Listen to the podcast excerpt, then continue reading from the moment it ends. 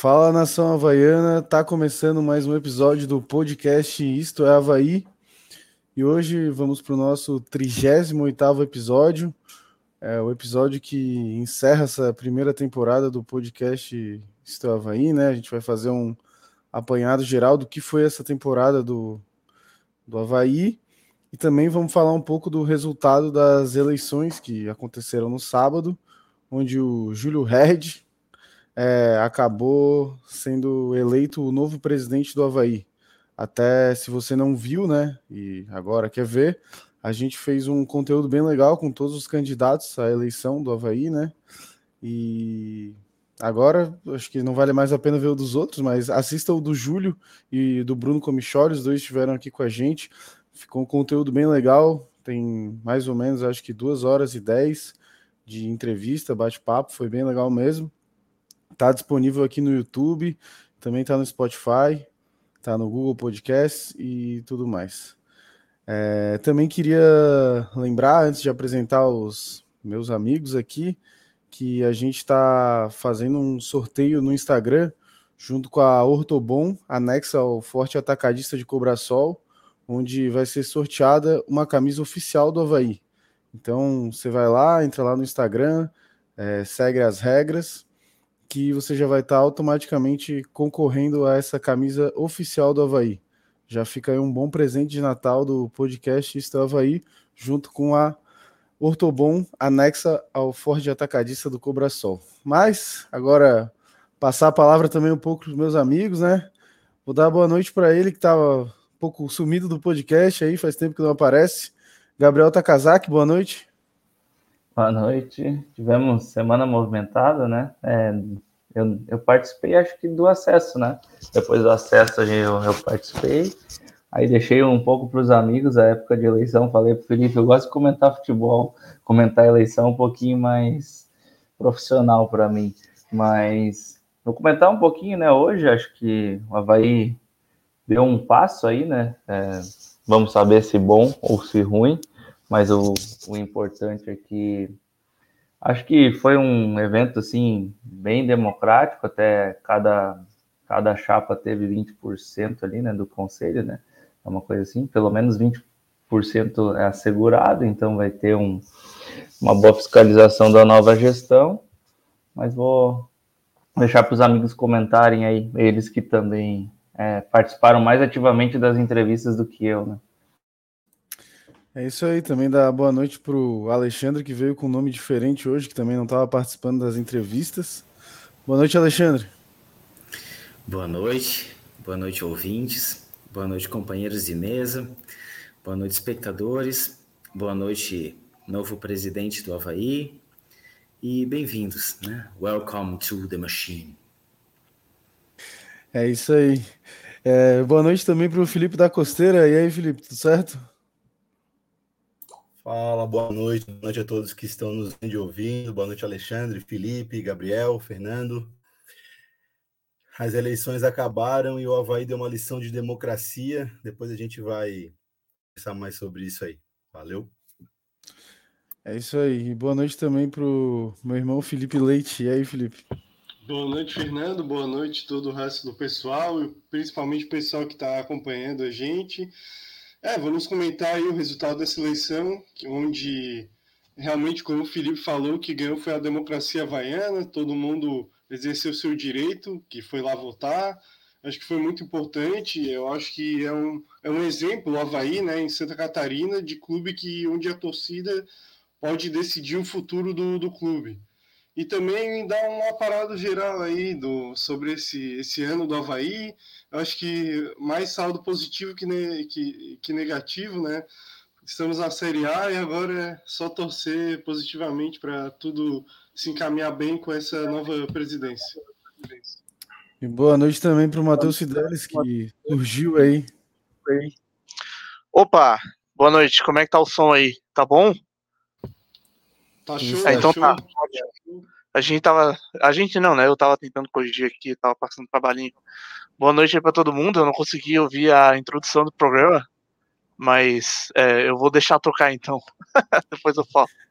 É isso aí, passou um pouquinho aqui nos comentários também, tem uma galera já participando, o Paulo Sens Coelho, Olá, amigos. Luan Silva, salve galera. Adriano Neves, que aí também está sempre com a gente. Boa noite, Azurras. Diego Canhete também, sempre com a gente, mandando um, um salve de presidente Getúlio para toda a nação havaiana. E é, vamos falar um pouco agora do dessa. Oi, caramba, desse é, resultado das eleições, né? Quem ganhou foi a, a Chapa 2, Havaí Centenário, ganhou com quase 50%, acho, se não estou enganado e acabou fazendo 136 cadeiras no conselho, enquanto a chapa 3 do atual presidente, ex-atual, não, na verdade ele ainda é o atual, né? Porque a outra, o, o novo presidente só assume no, no, no, ano que vem. Fez 77 cadeiras e a chapa 1 fez 57 cadeiras. É... E aí, Taka, tu que falou um pouco do conselho, o que, que tu achou desse resultado das eleições? O que, que tu espera desse novo mandato aí, o, na verdade, o primeiro mandato do Júlio Hertz? Eu até fiquei um pouco surpreso, assim, né? Eu acreditava que a chapa 1 faria mais votos do que a chapa 3, mas eu acredito, né? Vendo até as entrevistas do podcast, o pessoal conseguiu explorar bem, né? As duas, principalmente a chapa 1 e 2, é, deram assim um show nas entrevistas, né? Conseguiram expor bem o que eles queriam de modelo de, de governo, assim, né? De governança para o Havaí e a chapa 3, né? Podemos dizer, deixou um pouquinho a desejar, né? Porque, mas era um pouco espera, esperado até porque como é a, a era a chapa é, que não era de oposição, né? A chapa que já estava em, em atividade o pessoal acabou batendo muito nos pontos que todo mundo já sabe, né? Que fez uma gestão mais temerária, estava com salários atrasados, muita gente, eu também, né? Acredito que os méritos desse acesso foi praticamente total dos jogadores.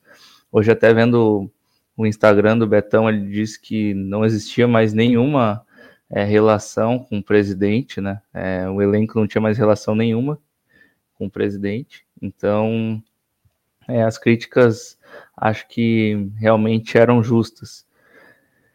E, bom, eu, é, após ver né, as entrevistas, é, conhecer as chapas, acredito que o Havaí vai estar tá em boas mãos. É, o Júlio pareceu uma pessoa bem preparada, eles tinham um plano de governo bem estruturado, assim, né, pro Havaí. Tem alguns pontos ali que a gente tem que ter atenção, questão do clube empresa. É, acho que aquela aquela vez, né, que foi passado, né, no, na Assembleia Geral, foi um, uma tentativa, talvez não uma ideia é, ruim, né, mas a forma que foi feita acho que poderia ser diferente.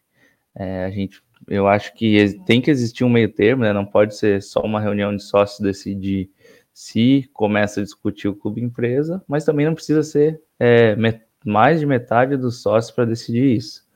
Então acho que realmente deveria ter um meio termo entre isso. Mas fora essa questão, acho que eles têm um plano muito bem estruturado é, e acredito que vão conseguir fazer com que o Havaí é, cresça, né? É, outro ponto que, que eu quero tocar, né, é que é que, como hoje ainda, né, com a confirmação né, desse história do Betão que o presidente não tinha nenhuma relação mais com o elenco, acho que fica insustentável né, para a Série A, principalmente que alguns jogadores vão ficar para esse ano. É, ficar com, com ficar com o Batistotti seria um problema. Então, qualquer uma das outras chapas teria uma relação melhor com o elenco atual. É, quando o presidente já perdeu a confiança do grupo, não adianta ficar mais quatro anos com ele. Então, acho que a torcida teve uma, uma boa escolha aí para o futuro do Havaí. É, é isso aí, eu até passando aqui nos comentários, né? Tem, uma, tem o Samuel Moro Jax tá perguntando para o Alexandre se é verdade que Matheus Fidelis impediu que o Welcome the Machine participasse da entrevista. É, não, na verdade foi uma máquina. Não, na verdade foi, foi um algoritmo aleatório de uma máquina que definiu quem iria participar e eu fui excluído através da máquina, eu sempre respeitei a tecnologia. Então eu saí. Na verdade, gente, eu optei, assim como o Taka, é, eu pedi para não entrevistar. Eu acho que havia gente na mesa mais capaz do que eu para extrair dos candidatos as respostas que o, o povo gostaria. Eu gosto, assim como o Taka mencionou, eu gosto de comentar futebol, gosto de comentar esquema tático, linha de jogo, linha de pensamento. Eu penso futebol diferente da maioria da própria mesa, da nossa, do nosso programa.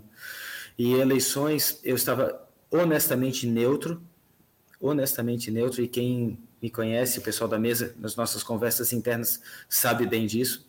Eu não estava pendendo para lado nenhum. Eu quero que o Havaí se fortaleça e que o Havaí se recupere de grandes danos que ocorreram. É, não podemos é, esquecer os sucessos alcançados, né? Somos os atuais campeões catarinenses, recuperamos a hegemonia, não unicamente, mas recuperamos a hegemonia e estamos na Série A. Isso é uma coisa muito importante. É, alguém comentou graças aos jogadores, eu concordo, eu concordo, mas estamos, estamos bem na fita, né? Nacionalmente, estamos na Série A e aqui no estado como os legítimos campeões mas eu optei é, por não participar das entrevistas, achando que havia gente mais capacitada do que eu para, para tal. Eu gosto de comentar futebol. Quanto ao resultado das eleições, eu não sei se eu devo falar já, Fernando, ou se há um momento mais propício para tal. Se houver outro momento, eu Fica aguardo. à vontade, amigo, pode falar. Obrigado. Eu creio que a democracia venceu. Há ideias do. Quero parabenizar ao presidente é, Júlio, eu, desculpa, mesmo tendo eu um sobrenome alemão, mesmo sendo descendente de alemães, eu tenho uma certa dificuldade de pronunciar o sobrenome dele de forma correta e eu acho feio e indelicado pronunciar um sobrenome de maneira incorreta. Então eu prefiro que alguém me corrija. É Hard, é, é isso? É isso. Hard, okay. Segundo o que ele falou Como? pra gente, não, não. Segundo ele falou pra gente uhum. é Hert. Não, não é Fernando. É, Hert. É. Então, é, é, isso, isso é que eu acho correto. Obrigado, gente. Isso é que eu acho correto, né? É chamar a pessoa pelo nome correto. Eu não gosto quando erram o meu nome, meu sobrenome, e eu acho que eu não seria correto fazendo isso com até... o presidente do Havaí. Alexandre, não. eu até também não sabia pronunciar, e daí eu perguntei para ele antes da gente fazer a entrevista como que falava, porque eu vi em várias entrevistas todo mundo falando diferente. Deu. Pô, mostrando ninguém deve saber, né? Mostrando que o nosso podcast, a nossa imprensa informal é, gabaritada. Parabéns pela tua, pela tua colocação. Então, eu gostaria de parabenizar o presidente Júlio pela merecida vitória, foi expressiva a votação. Né? Eu acho que foi uma, foi uma vitória da democracia, mesmo eu estando realmente neutro, honestamente neutro nessas eleições. Eu não tinha candidato, eu queria que o Havaí saísse de onde está para um patamar superior que honrasse os compromissos corretamente e que se mantivesse na Série A e mantivesse o, a hegemonia catarinense, que são pontos positivos. É, foi a vitória da democracia. Existem pontos que eu não concordo. Eu vi a entrevista dos três candidatos a presidente junto com os três candidatos a vice. O que mais me impressionou dos seis, né, três candidatos a presidente, um vencedor e três candidatos a vice, o que mais me impressionou positivamente, me causou uma boa impressão ao ver as entrevistas no nosso podcast, Isto é Havaí, que foi o local onde mais deu espaço para os candidatos se manifestarem, de todo o globo terrestre, pode procurar em qualquer máquina, foi é, o candidato vice-presidente da chapa do Bonatelli, é, Gilson Kremer, creio que seja Kremer o sobrenome dele. Achei muito boa a entrevista dele, lúcido, dando nomes aos bois. Achei muito bom, muito bom. Discurso fluido, discurso que mostrava ser muito genuíno. Achei muito genuína a forma do Gilson Kremer falar. Deu para ver o quão havaiano ele verdadeiramente é e o quão ele quer que o Havaí seja grande. Acho até, não sei como estão as, as composições de chapa agora, eu gostaria muito que, o, depois do que eu vi nas entrevistas, que o presidente Júlio o chamasse para compor alguma coisa dentro da diretoria, porque ele me pareceu alguém muito capaz. Não sei a relação de ambos. Ah, inclusive eu gostaria de elogiar a atitude do, do presidente eleito Júlio, que ao final das eleições, do resultado das eleições, onde ele teve uma votação expressiva muito maior. Eu creio que somando a, o número das outras duas chapas não batia dele, de repente, é, foi muito grande a diferença. Ele pegou e colocou junto com o adesivo dele, da chapa dele, o adesivo das outras duas chapas no peito. Eu achei isso muito elegante, achei uma atitude muito digna. Pode ter sido uma decisão política para dizer que né, todos somos Havaí, de toda forma, independentemente da intenção dele, foi uma atitude bonita, foi uma atitude elegante e altamente elogiável. Eu não ouvi fazendo isso nas eleições passadas, onde o mesmo apoiou o, ex-presidente, atual presidente ainda, Francisco Batistotti. Ele foi, pelo que eu me lembro, o articulador político da, das outras eleições, né, o articulador do Francisco Batistotti, e eu não me lembro dele ter feito isso e nem do Batistotti ter feito isso com o adesivo da chapa, que perdeu da outra vez, só havia uma outra chapa. Foi a chapa do meu amigo Alexandre Lapagesse e do meu amigo Rica Câmara, são duas pessoas que eu posso considerar amigos. O Alexandre Lapagesse eu conheço há 30 anos, 30 anos. E eu, ele apoiou nesta eleição Batistotti e o Júlio foi apoiado pelo Rica Câmara. E eu não me lembro se o Júlio fez isso, pode até ter feito, eu não me lembro, na outra eleição, colocando no peito a chapa é perdedora nas eleições passadas, sendo ele o articulador político das eleições do Batistotti nas outras eleições, na outra eleição. Mas mesmo que não tenha feito, o fato de ter feito agora, quatro anos depois, mostra a grandeza. Foi uma atitude que eu acho digna de aplausos, digna de nota. Não sei se alguém comentou isso, mas eu estou comentando porque eu achei muito bonito. Gostaria de tê-lo visto fazer isso da outra vez também, com meus amigos Rica Câmara, que hoje o apoia, e Alexandre Lapagesse. Não sei se fez. Se fez, parabéns. Se não fez, parabéns por agora ter feito. Eu não sou exatamente a mesma pessoa que eu era há quatro anos atrás. Né? Eu creio que eu tenha evoluído, que eu tenha melhorado. E eu acho que ele pode, de repente, ter evoluído e essa seja uma atitude que mostra que ele evoluiu, que ele cresceu como ser humano e fez isso. Eu achei muito bonita e eu quero, é, de público, parabenizá-lo por essa atitude, parabenizar ao eleito presidente Júlio Herd, é isso? Pela sua bonita atitude. Há pontos que eu não concordo com ele, eu acho que no futuro a gente pode, no próprio programa, comentar sobre isso. Há pontos que eu não concordo é, de maneira nenhuma com ele, principalmente quanto a tudo passar por uma máquina. Eu não concordo, eu acho isso anti-futebol. Acho ótimo que ele tenha, como o Takazaki muito bem falou, plano de governo bem estruturado. Acho ótimo, acho lindo. Acho que a gente tem que pensar para frente mesmo, mas acho que a gente não pode deixar nós não podemos ser controlados, nós temos o nosso coração e o nosso cérebro tem que controlar, nós não podemos ser é, vítimas de algoritmos, nós temos que pensar com o nosso coração, e o futebol desde que surgiu foi muito pensado com o coração, principalmente o futebol sul-americano, que é o futebol que eu mais gosto no mundo, diferentemente da maioria que gosta do futebol europeu, que eu não gosto, eu gosto do futebol sul-americano, onde a raça prevalece, a catimba prevalece, a gana, o sangue nos olhos, a vontade de vencer, isso prevalece. E isso eu, eu acho lindo, sabe? Eu não sei se, pelo discurso do Júlio, presidente Júlio agora, ele contrataria jogadores como Maradona para o Havaí, como Romário para o Havaí, como o próprio Balduino para o Havaí, pois eles não possuem as características que a máquina colocaria como ideais de peso, altura, relação e o porte. Não, nenhum deles tinha nada disso e todos eles foram geniais. O Badu, no Havaí, no Figueirense, tantos outros clubes, o Romário e o Maradona. Eu acho que dispensa comentários qualquer um desses três. Toninho Quintino talvez não jogasse, com o, não fosse contratado pelo Júlio, e é outro exímio atleta do Havaí. E do, acho que do Colo-Colo também, né? Jogou no São é. Paulo, no Palmeiras. Então eu acho que a máquina não pode prevalecer e o discurso dele valoriza demais isso, a tecnologia, a tecnologia, a cada cinco palavras, seis parecia ser tecnologia, tecnologia. É, esse isso, é o medo, né? Ele... Esse é o meu Desculpa. medo, particularmente falando. Não, não, pode ficar. É, o meu grande medo é esse.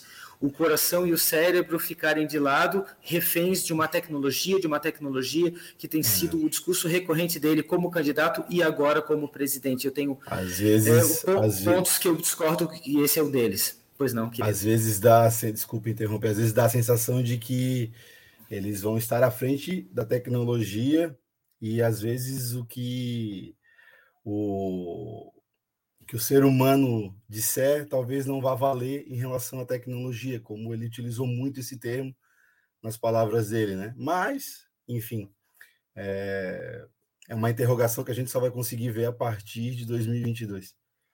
Pode concluir, desculpa aí. Eu, não, na verdade, eu já havia concluído, pois não? Pois não, obrigado, Felipe. Eu, pois não, Felipe. Eu, eu entendi a tua crítica, mas no meu ponto de vista, o que eu entendi da entrevista do Júlio, que ele ia usar a tecnologia para auxiliar nesse processo. E não queria utilizar a tecnologia totalmente para fazer isso. Ele até citou o exemplo do próprio Romário, do Messi, que não pode usar só a tecnologia num critério, por exemplo, de altura, eles não iam se encaixar. Então, não pode só utilizar a tecnologia sim para auxiliar. Mas, mas eu entendo a tua crítica. Se for utilizado de uma forma ineficiente ou errada, vai prejudicar muito, né? É, porque a máquina em si ela só analisa números, né? E não no geral. Então, eu acho que pela forma que ele, que ele falou, me passou um pouco de, de segurança que ele vai só utilizar para. Agora, peraí, me perdi um pouco, porque estava com uma interferência, mas ele ia só utilizar para auxiliar né, na, na, escolha de atletas e tal, e não para. ia ser 100% só máquina, né? Eu não sei o que o pessoal achou. É, só, só concluindo a tua pergunta, já vou liberar que existe um filme que é um dos meus filmes preferidos do, do diretor expressionista Fritz Lang. É um filme de, dos anos 20, 1920 um filme que está fazendo 100 anos, quase, chamado Metrópolis. É um filme longo, é um filme que eu aconselho a filme cult alemão, expressionista alemão, um filme que eu aconselho a todos fortemente assistir e dar uma dimensão disso que eu estou pensando. E eu tenho extremo medo que isso ocorra. Acho, como o Takasaki bem colocou, que ele é uma pessoa preparada, que é uma pessoa com boa intenção e com um plano de governo muito bem estruturado. Agora, esse discurso recorrente da tecnologia, a cada seis, cinco palavras, seis tecnologia, tecnologia, tecnologia, e tudo passando pela tecnologia me incomoda, me amedronta, na verdade, é, me deixa em pânico. Mas espero que ele faça o melhor governo possível, estou torcendo de coração para isso, que eu, se ele fizer bem, eu vou ficar feliz, porque o nosso Havaí vai estar bem. Então eu desejo todo o sucesso do mundo ao presidente Júlio e que ele possa é, repensar certos pontos a respeito de tecnologia, se ele estava pensando tanto nisso, e que ele use também o coração dele, o cérebro dele, que devem ser muito bons, em prol do nosso Havaí, e que a gestão dele seja espetacular, é o que eu desejo do fundo do meu coração. Obrigado. Até ligado a esse assunto, né, é que quem vai é, receber esses dados e verificar, né, e ir atrás dessa contratação é o diretor de futebol. Ele falou que vai manter o Marquinhos, né? Então, Marquinhos acho que vai ser o cara que fica no vestiário, mas é, vai contratar um executivo de futebol. E até não sei se alguém já tem alguma informação aí de algum nome. Eu, eu vi que o, o Fábio Machado, se não estou enganado, ele falou do, do Drummond, que já trabalhou na Chapecoense, traba, trabalhou no Inter também por longos anos, Vitória, Vasco. Eu não sei, eu não gostei muito desse nome, mas eu também não sei o quão verdade é isso, né? Parece Até porque o... ele, ele, ele, falou pra gente, né, Felipe, que ele tinha é, três, nomes três já na cabeça. E esse cara, ele me parece um pouco da linha, como eu e o Felipe a gente comentou hoje, ele é um cara meio da linha Felipe Ximenes, né, Felipe? Sim, é um cara mais da antiga, assim, ele fez um trabalho de longo prazo no Inter desde os anos 90, na base, e depois ganhou aqueles vários títulos que o Inter ganhou no começo da no, na década passada, e depois disso não fez muitos bons trabalhos, mas o Júlio até desmentiu já, falando que, que não é verdade. Eu acho que ele quis dar uma barrigada ali, jogar um nome e ver se tinha algum tipo de acesso. Eu acho que, que é mentira, assim, tá cavando.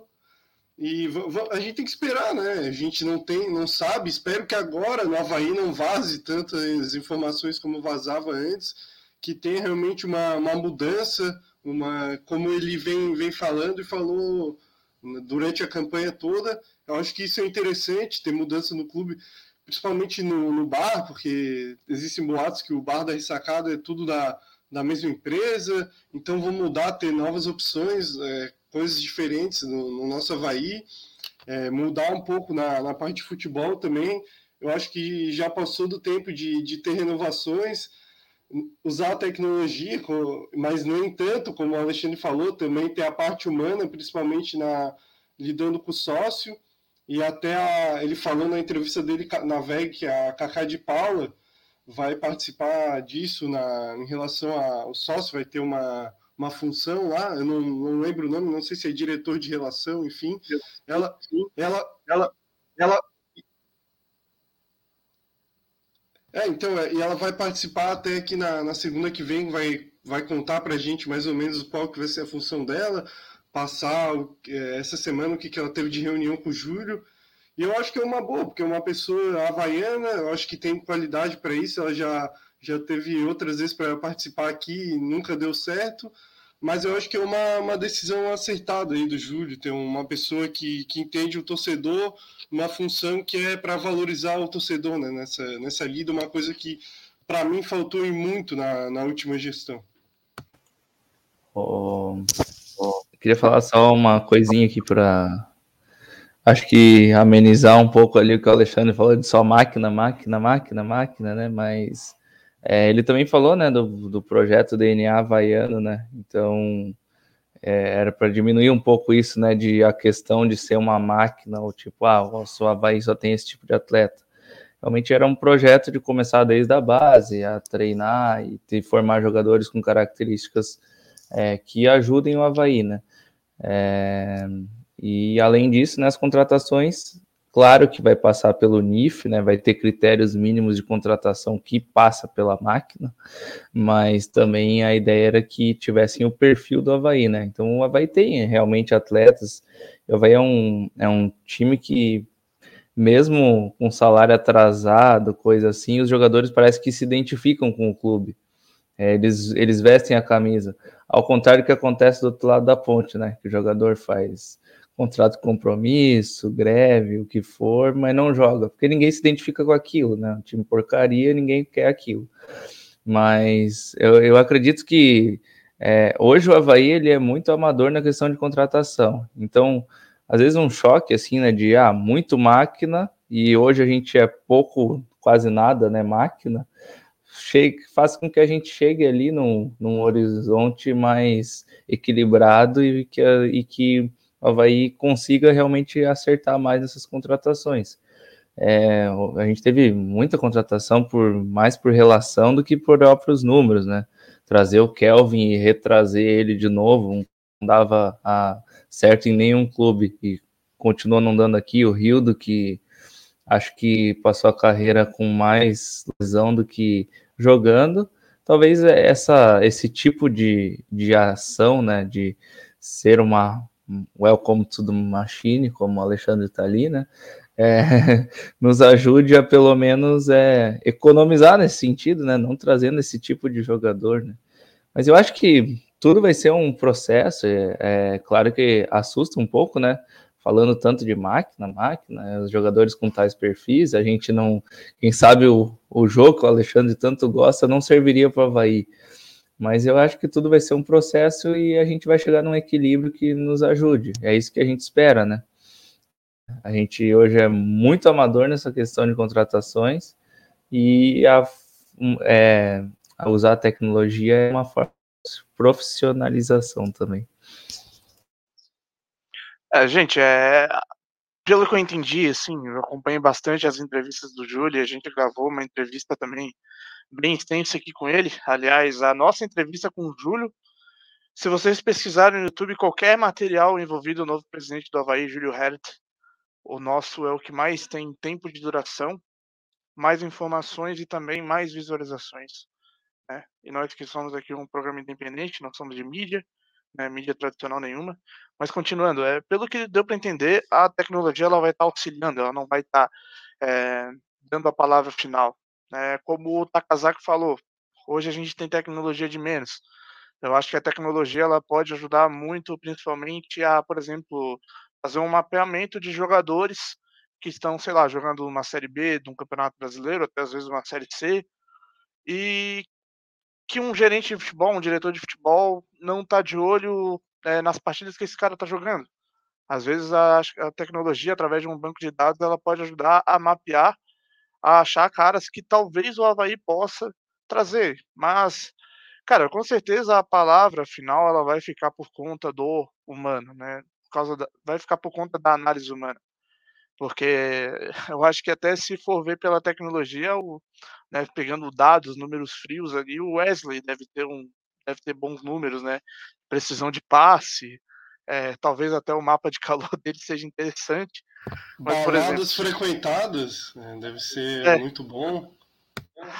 O Takazaki até citou o Hildo, né? Por exemplo, pô, se a gente tivesse um banco de dados fosse levado a sério, qualquer diretor de futebol, na hora de contratar um Gildo da vida, ele veria que esse cara ele mais ficou no departamento médico do que em campo. Acho eu, que esse caso que não precisava nem do banco de dados, né? É, mas pode ter sido uma, uma contratação para auxiliar o Funchal, gente que não, não entendeu. talvez o Funchal estava precisando de um, de um massoterapeuta, né, um massagista ali no até é, o Fidelis, até o Lucas Cardoso está comentando aqui que o Rildo já tem pós-doc em ortopedia. Referência internacional, né? Já teve carreira fora também. Galera é... tá. Pode falar aí. Não, pode ir, concluir, Fidelis, tranquilo. É que eu vou, eu vou me estender mais um pouco aí. Se tu quiser trazer mais uns comentários aí, eu não me importo. Mas aqui, ó, o Hugo até falou, ó, se o NIF fizesse uso da tecnologia, não contratariam, por exemplo, o Rio do Adrian, entre outros, com histórico de lesão. É isso que eu ia falar. É, é, é importante tu, tu utilizar um, um, banco de dados assim. Eu não sei qual que é o conteúdo do banco de dados que o NIF tem, mas pelo que falam, parece ser bem extenso. O NIF foi até utilizado pela seleção brasileira na Copa do Mundo de 2018, se eu não me engano. Era o que eu ia dizer, exatamente. Foi usado o nosso NIF, né? O NIF do Havaí. Então é. a gente já usa tecnologia, né? Já tem bastante tecnologia não, é, à disposição mas, do Havaí. Mas assim, é, os dois, as duas outras chapas de oposição falaram que o NIF ele não é ouvido para contratações e que ele é muito mais utilizado é, para analisar o desempenho dos próprios jogadores do Havaí e dos jogadores adversários. Eu, eu uhum. acredito, eu tento acreditar. Ainda mais tu vendo as contratações de 2019 e principalmente 2020. Que, como falaram ali, trouxeram o Adrian e o, e o Hilda. Até o, o Diego Canhete fez um comentário bem engraçado aqui, Adrian Bom é um Gonçalves. é realmente, Adrian Bom é um Gonçalves que tá sempre aqui com a gente, desde quando o canal tinha três pessoas ao vivo assistindo. Mas, cara, essa questão de tecnologia tem muito a ver também porque o, o Júlio, ele é dessa área da tecnologia, né? Ele, ele chegou a cursar é, parcialmente ciências da computação na federal, depois ele foi para um campo mais administrativo. E também a tecnologia não vai servir só para auxiliar o futebol. Mas, cara, é, por exemplo, ele até citou, né? Eles vão usar a tecnologia para conhecer o perfil do torcedor havaiano para saber qual tipo de plano de associação, qual tipo de benefício de um match day, match day né, que é a, a, o nome em inglês que ele usa, né, para mais é para o dia da partida, né, qualquer um que tem um que fez um FISC básico aí sabe. Mas não é só no futebol, não é só para análise de futebol que a tecnologia pode ser usada. Pô, a tecnologia é muito bem. E eu gostaria agora até de comentar um pouco sobre a eleição, né? Porque é, essa semana foi bem movimentada aqui no canal. Foi assim, foram duas semanas consecutivas que basicamente o Havaí não saía da minha cabeça. A primeira semana foi a do jogo do, do acesso, né? O intervalo ali entre o jogo do Náutico e o jogo do Sampaio, que era muito mais assim de preocupação. Eu estava realmente muito preocupado assim com, com o Havaí, assim, com o futuro do Havaí, caso não subisse. E depois foi assim uma semana de um pouco de análise, né, de estudar muito as propostas dos candidatos. Eu assisti todas as entrevistas de todos os candidatos em tudo que é lugar. E também até de um pouco de esperança, assim, né? A chapa que foi eleita, na minha concepção, é a chapa mais preparada. É, a gente entrevistou também o Júlio e o. O Júlio não, o, o Bonatelli e o Gilson, como o Alexandre falou, cara, o Gilson é um cara muito havaiano, o próprio Bonatelli também. É, são dois caras muito muito bem intencionados, assim. Eu conversei bastante com o Bonatelli e com o Gilson lá na ressacada no dia da votação. E eles são caras, assim, muito simples, inclusive. Eles são. Tu, tu conversa com eles assim, tu percebe que eles são gente como a gente, assim. Eu, eu acho que o Júlio e o Bruno, eles têm até um perfil um pouco mais político, mas não acho que isso é de maneira nenhuma é, negativo. É, a Chapa 2, que venceu, na minha opinião, ela, ela apresentou o projeto mais completo, talvez não mais realizável a curto prazo. Inclusive, essas inovações tecnológicas que o Júlio quer fazer, talvez no primeiro ano, no segundo ano, o Havaí consiga pouca coisa, porque isso requer um custo. Mas ele disse que ele tem é, parceiros para ir atrás, né, e tal. E, Cara, até queria comentar sobre as três chapas, assim, conversando com a gente. A única chapa que não quis usar o tempo necessário, que, ali, que ficou ali meio que buzinando no nosso ouvido para terminar a entrevista e que não apresentou nada de criativo, não apresentou praticamente nada de proposta. Só assim, cada coisa que a gente ia falando, o Amaro ia lá e dizia: Ah, sim, mas daí é uma boa sugestão, a gente pode fazer isso. É, eu citei até para ele, poxa, olha só, aconteceu do Troféu Havaí tentou tentar entrevistar o Pedro Castro. Eu até conversei com o Educa e com o próprio Rafael Xavier, que eles são lá do Troféu Havaí, são do nosso Havaí também, os dois estavam com o Júlio nessa eleição. Eles falaram, pô, a, o Pedro Castro já tinha aceitado a entrevista, a assessoria do Pedro Castro já tinha aceitado e o Havaí rejeitou. E com a gente aconteceu a mesma coisa também quando o Felipe Ximenes é, ingressou ao Havaí, a gente tinha marcado uma entrevista com ele e o próprio Havaí recusou. A gente falou isso para eles, aí o Amaro e o Batistotti falaram: ah, a gente não tinha conhecimento disso, a gente pode mudar isso, vou anotar a sugestão. Então, cara, acho que o Havaí deu um, um passo é, muito importante, assim. É, eu acho que a chapa ali do Júlio, tanto, tanto se a do Bonatelli ganhasse também, eles eles teriam, eles têm condição de pegar o Havaí e, e modernizar o Havaí, inovar, é, usar a criatividade. É, se vocês forem ver a composição, é, a pré-composição da diretoria, porque ainda não estão todos os cargos estabelecidos, mas até a formação do conselho, é, cara, a formação do conselho está muito boa.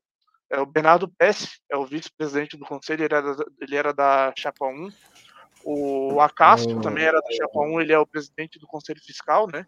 O Fidelis, só para te ajudar nesse comentário, é que, na verdade, a, a chapa do chapa 3, né, a Vai Vencedor, não foi para a reunião do conselho ali depois que teve, porque eles tiveram 77 cadeiras. Acho que foram 10 pessoas. Aí ficou mais fácil das duas chapas montarem o conselho ideal, né? A mesa que eles queriam e essas coisas. É, então até porque eu acho que eles já notaram que eles iam ser varridos, né, cara? A é, rejeição é, eles, deles foi eles, grande. Eles não assimilaram muito bem a derrota, eu acho. E até quando é. o, o Batistotti saiu ali da. Acho que é a sala de imprensa ali, onde foi apurado os votos, né, onde teve votação. É, saiu bem hostilizado pela massa havaiana que estava ali na frente, é, proferindo algumas palavras é, de baixo calão contra a, a pessoa dele. Então, realmente, do jeito que você estava falando. Acho que eles. Acho que a paulada foi grande para eles, né? Acho que eles estavam muito confiantes. É, mesmo sendo, o, Fernando, não justifica, né? Ele já perdeu a eleição. Acho que ficar detonando o ser humano nessa hora não é, um, não é algo correto. Ele já havia perdido. Né? A hora da, da revolta era a hora da urna, que foi feito, né? As pessoas disseram não para ele. 70% dos votantes votaram contra o Batistotti, né? Votaram contra ele. Júlio e Bonatelli, né? Dá 70%. Uhum. É, eu acho que essa é uma resposta é, digna do torcedor que disse: Ó, eu não quero mais isso, eu não estou gostando disso. Agora, hostilizar o ser humano, é, independentemente de ser um senhor de idade, pior ainda sendo um senhor de idade, né? É, dessa forma, que eu não vi isso acontecer, eu estou sabendo de, desse fato agora por ti, Fernando. Eu acho é, triste, assim, é porque venceu a democracia, foi uma coisa tão bonita, foi uma festa da democracia, né? Foram campanhas limpas das três chapas, até que se eu acho que não vão se provar o contrário, as três chapas fizeram campanhas limpas, umas mais propositivas do que outras, mas todas fizeram campanhas limpas e venceu quem a maioria dos sócios votantes achou que deveria, e ótimo, venceu, que faça a melhor gestão do mundo, é o que a gente, como havaiano, deseja. Agora, hostilizar os derrotados dessa forma, eu acho triste, assim, ainda mais numa hora de festa da democracia, onde venceu o candidato mais votado, né, sem nenhum tipo de manipulação, sem qualquer tipo de fraude, uma eleição limpa, uma eleição bonita, né, que, que serve de exemplo para o Brasil inteiro, na, na minha visão, Aliás, onde os candidatos não saíram. Pois não. Aliás, Alexandre, desculpa te interromper. É, o Havaí teve pouco mais de 1.200 pessoas votando, né? Flamengo, eleição no sábado, pouco mais de 2 mil sócios votando. 2 mil, quase 2.100. Olha o tamanho da força que a torcida do Havaí tem e é apenas o segundo processo eleitoral dessa forma que teve.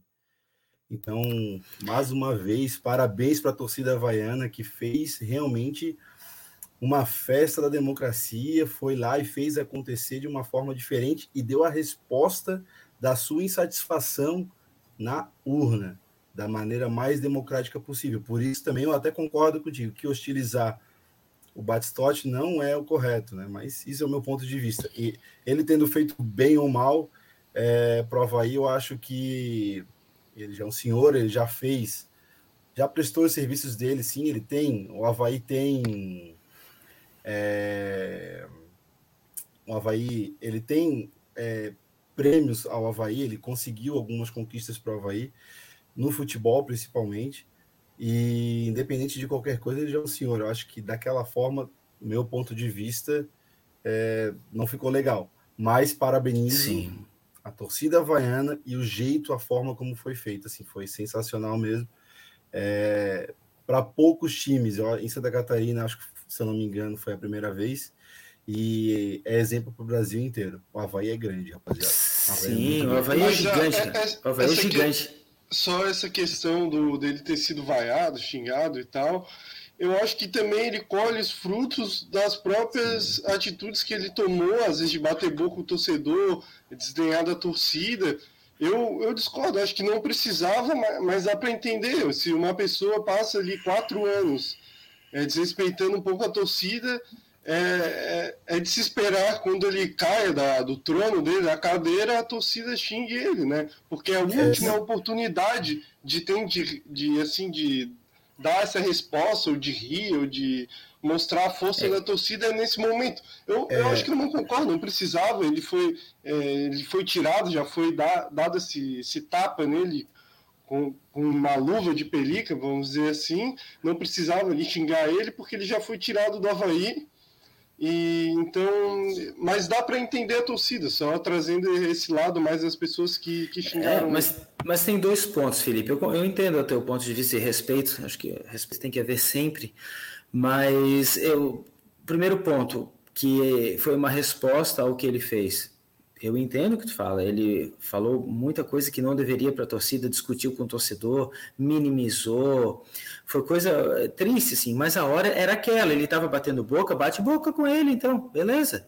Mas não era o momento, né? Naquele momento, ele, pelo que eu saiba, ele não estava batendo boca com ninguém, ele estava saindo derrotado, né?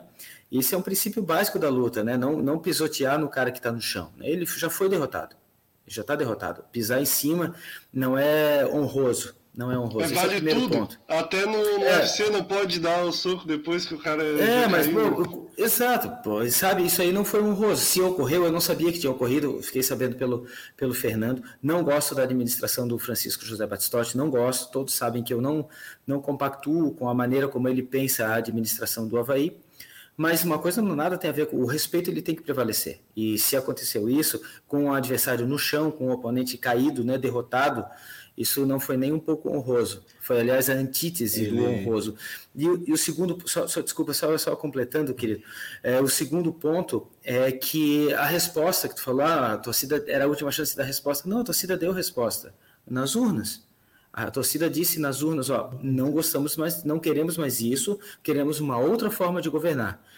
E a torcida elegeu o Júlio de forma limpa, de forma democrática, ele é o próximo presidente do Havaí.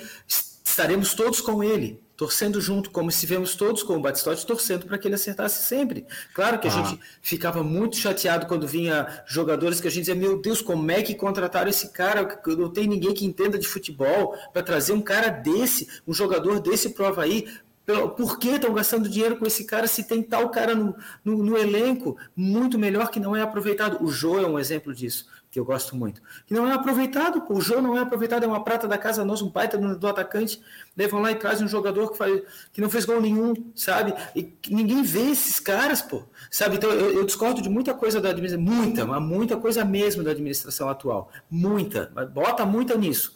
Mas é, faltar com o respeito com o adversário, com o oponente caído é, não é honroso. Isso aí não foi legal. Eu, eu lamento que numa festa democrática que elegeu o Júlio de forma tão limpa, isso tenha ocorrido assim por alguns torcedores. Eu lamento. É, eu achei um episódio triste no momento tão feliz, no momento tão glorioso do Havaí.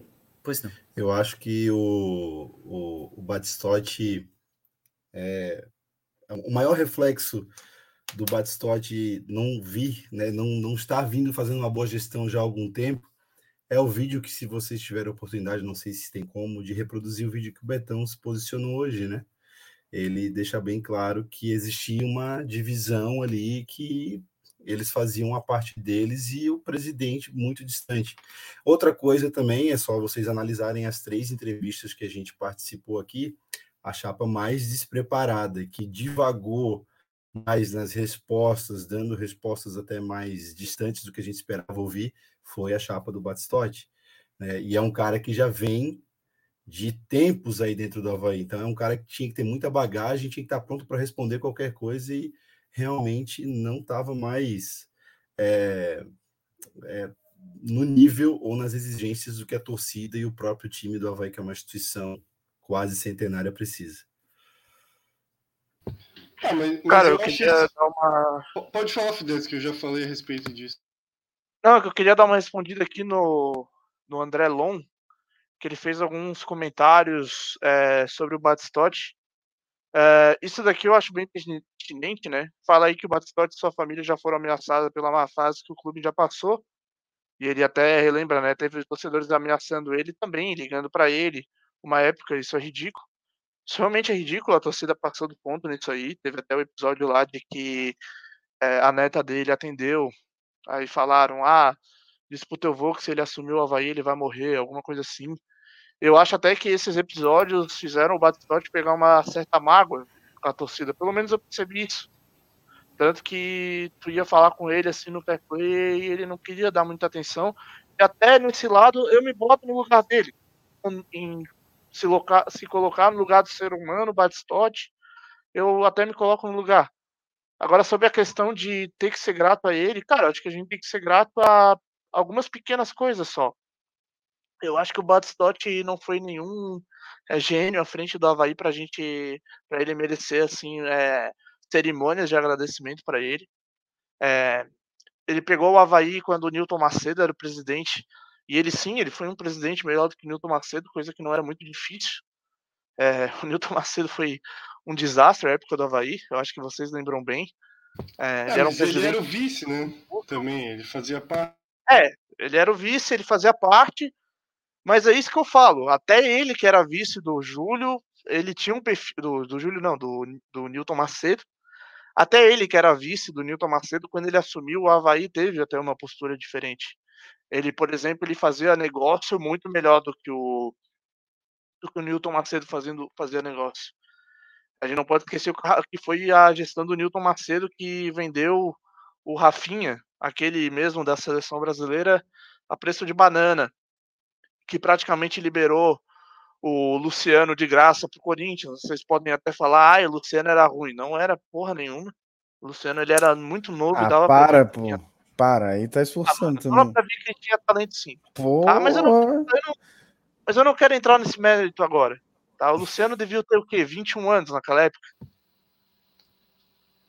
É, 21, tá, eu não vou 21. Agora. Enfim, eu não vou entrar nesse mérito agora. Toca, toca. Tá, eu não vou entrar nesse mérito agora. Mas, é, mas assim, cara, é...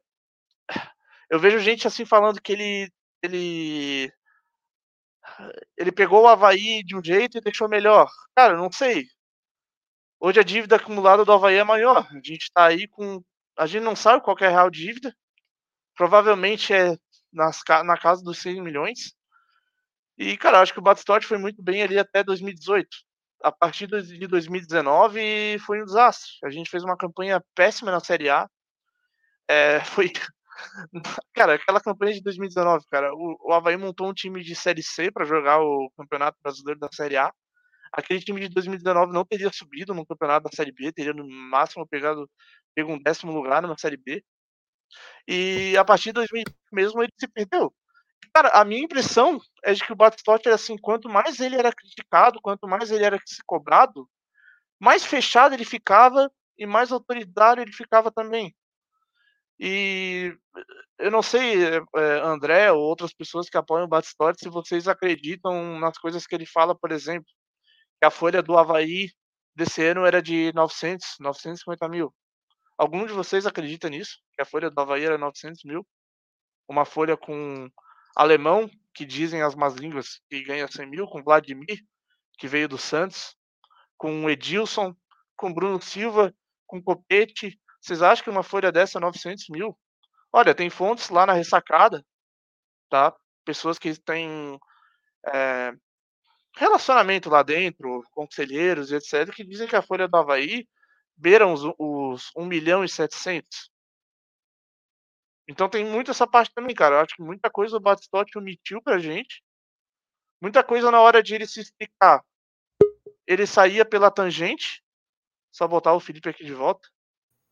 O Felipe da Costeira, bom, voltou. Estamos conectados à costeira de novo aí. muita coisa ele omitiu e, cara, eu acho que muita gente que, que tá assim, tava apoiando o Batistotti e chorando pela saída dele vai quebrar a cara quando essa caixa preta do Havaí for aberta. Eu acho que se ele disse que saiu muito esqueleto na, na gestão dele, imagina agora. Só isso mesmo que eu queria falar. É, o Batistotti ele tem uma. Tá me ouvindo? O Batistotti. Ninguém aqui vai defender o Batistotti. Eu, eu Quero deixar bem claro isso, não estou defendendo ele. Ele tem méritos em coisas que ele fez pelo Havaí, mas em compensação tem muitos deméritos, né?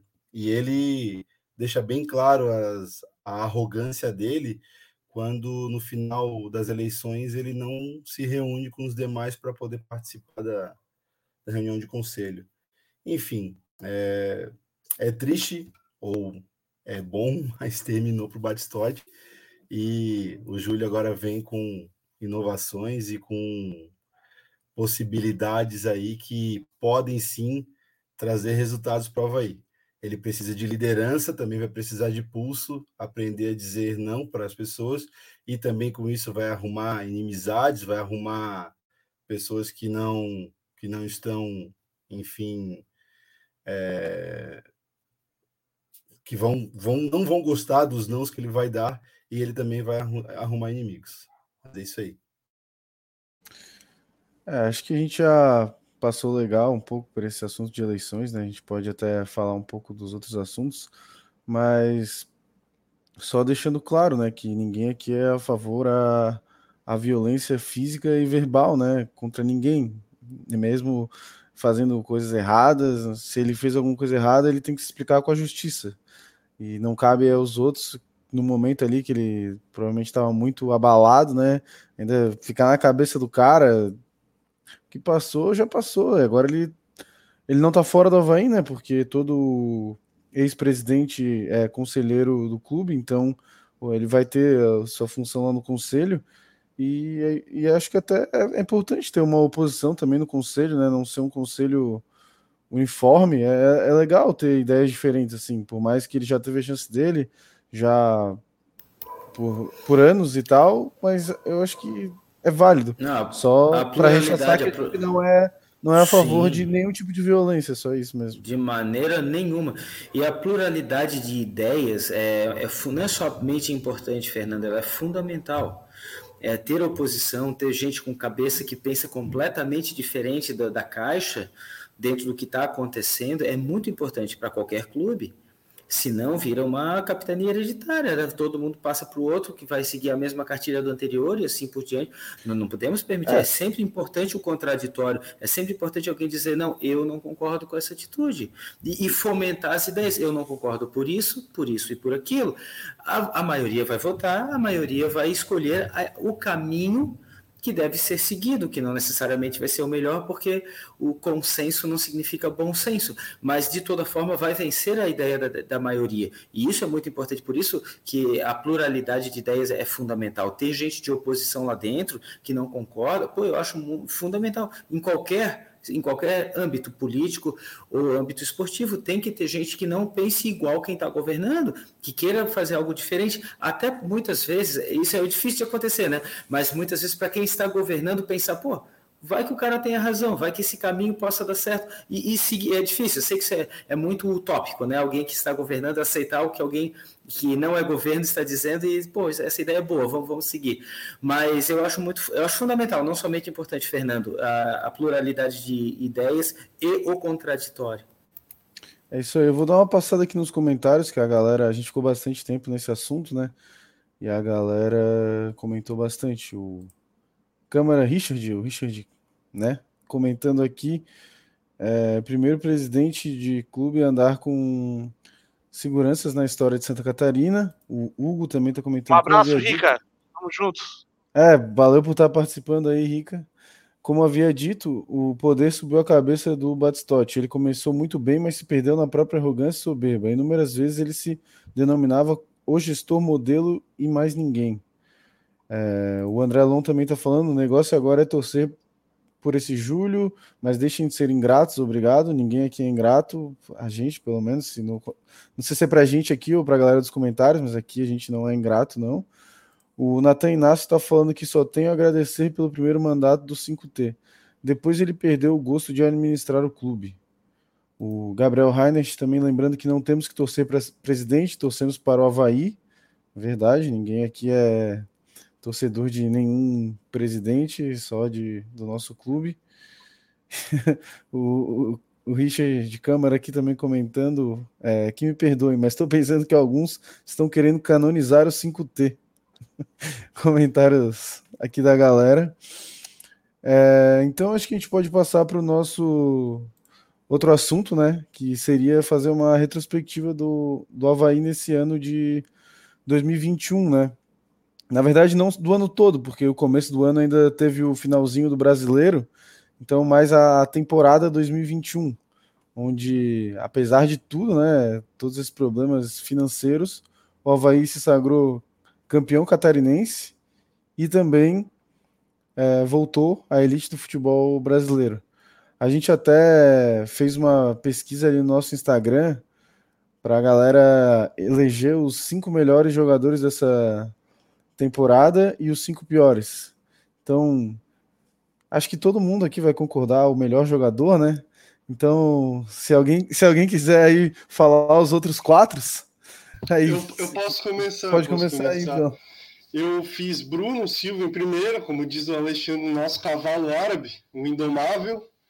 Aí eu até anotei aqui que daí é o Copete, o Betão, o Jean Kleber, que para mim foi uma contratação que, que eu critiquei, é, e, pô, ele tá jogando demais, jogou demais ali, foi um dos principais jogadores do Havaí. E depois o Getúlio, que teve momentos ruins, mas principalmente no final do, do ano, assim, para mim foi o principal, um dos principais jogadores de ataque e ajudou demais o Havaí, o cara correndo, dando bote.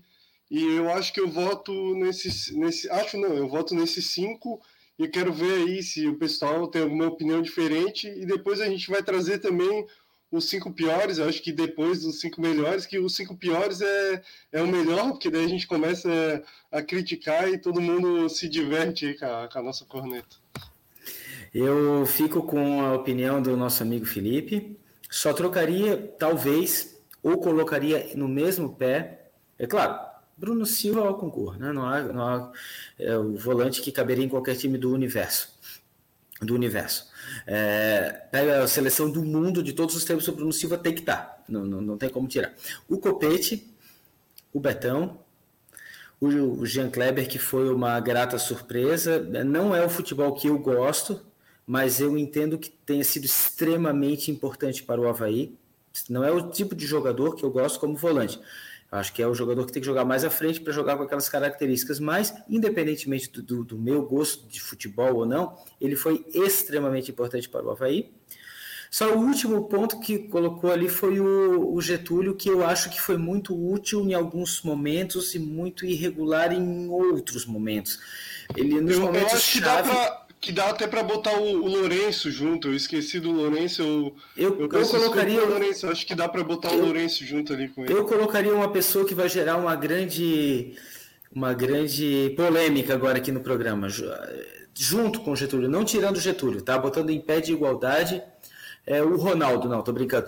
O, eu acho que o, o, o Gladson, que foi tão criticado por todos, ele teve uma participação muito importante nesse excesso. Ele falhou em alguns lances, falhou. Falhou bizonhamente em algumas saídas de bola, falhou. Catou borboleta em alguns lances, catou. Mas ele pegou muita bola, principalmente no chão. em lances capitais, em lances decisivos, que se ele não pega aquela bola, nós não estaríamos hoje na Série A. Então eu acho que ele merece estar junto com o Getúlio nessa, porque ele também, assim como o Getúlio, foi irregular em várias partidas e foi extremamente decisivo em outras. Então eu colocaria, eu sei que isso é polêmico, né, mas eu colocaria ao lado do Getúlio, se pudesse dividir a quinta colocação desses, desses cinco que foram os principais, o Getúlio com o Gladson, eu, eu colocaria. Eu queria o Vladimir de goleiro titular, tá, e, e continuo querendo, mas o Gladson ele teve sua importância. Eu acho que a gente não pode, é, pelo fato de pedirmos tanto o Vladimir, negarmos a importância dele nesse excesso. Esses são, esses são os outros quatro. Eu concordo integralmente com o Felipe, Bruno Silva ao concurso, Copete, Betão, Jean Kleber. E o quinto é o Getúlio ou o Gladson. Na minha leitura, evidentemente. Eu não sou o dono da razão, mas na minha leitura. Até porque, né, o Gladson jogou todos os jogos da temporada, né? Pelo Havaí, se eu não estou enganado, ele foi titular em todos os jogos da Havaí. Eu não sei, até tem que ver lá com, com o Spiro se tem algum jogador na história do Havaí que fez todos os jogos de uma temporada inteira. Não, não, não sei se foram, sei lá, 58 jogos, se eu não estou enganado, do Gladson. Foram muitos jogos, né? Talvez não, não, não conte, porque teve a Copa Santa Catarina, é uma competição profissional também, aí não conta também por causa disso. Mas de jogo que realmente importa, é, ele jogou todos. Sim, sim. Fala aí, Felipe. Eu? Ó, o Diego botou ali, inclusive, tu, para mim é um copia e cola do dele ali. É, Bruno Silva, na minha opinião, um cara esse, exatamente. Eu vou até para não esquecer de nenhum nome, para mim é exatamente essa que ele, que ele colocou. Bruno Silva, o cara, para mim é o nome da Série B. Quando ele não estava em campo, o Havaí tomava paulado de tudo quanto é jeito e a gente sofria. O Copete, é, o jogador que bastante time da Série A aí perdeu a chance de contratá-lo e o Havaí, eu não sei como, é, não sei se foi através do NIF aí, do Batistote, trouxe ele pro. Eu acho que foi o Claudinei, na verdade. Claudinei é, e então, Marquinhos então, que fizeram ele. Cara, cara sensacional, acima da média para uma Série B. É, Betão, cara, eu inclusive já o questionei algumas vezes e ele se superou. Uh, Lourenço, que veio da base, muito questionado no começo e acabou se saindo né, um excelente jogador, no meu, no meu ponto de vista, e melhor. Né? É, a gente descobriu no Lourenço uma capacidade que a gente não sabia que ele tinha, que era o chute. O cara tá com uma potência no chute tremenda e parece que se existe algum legado que o Edilson pode deixar no Havaí, se ele acompanhou o Edilson, ele tá se espelhando muito nisso. Ah, eu discordo que foi o Edilson, porque ele já chutava bem, ele fez aquele gol contra o Flamengo de fora da área, ele já é, chutava é. bem. É, eu acho que o Edilson devia aprender com ele, porque o Lourenço está chutando melhor que o, que o Edilson. É. Pode concluir aí, Felipe.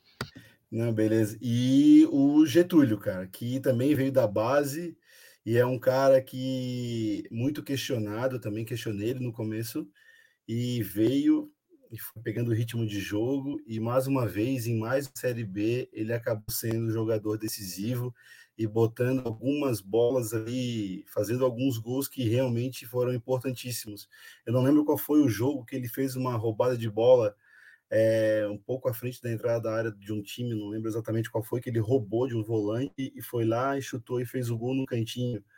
O cara, enfim, CRB. com aquela simplicidade dele, com aquela timidez de falar dele, ele também trouxe alguns pontos para. Então, para mim, os cinco melhores são exatamente esse: Bruno Copete, Betão Lourenço e Getúlio. Ah, só um adendo. É, na minha opinião, o Gladson foi um dos piores jogadores do Havaí. Mas depois a gente conversa sobre isso, Alexandre.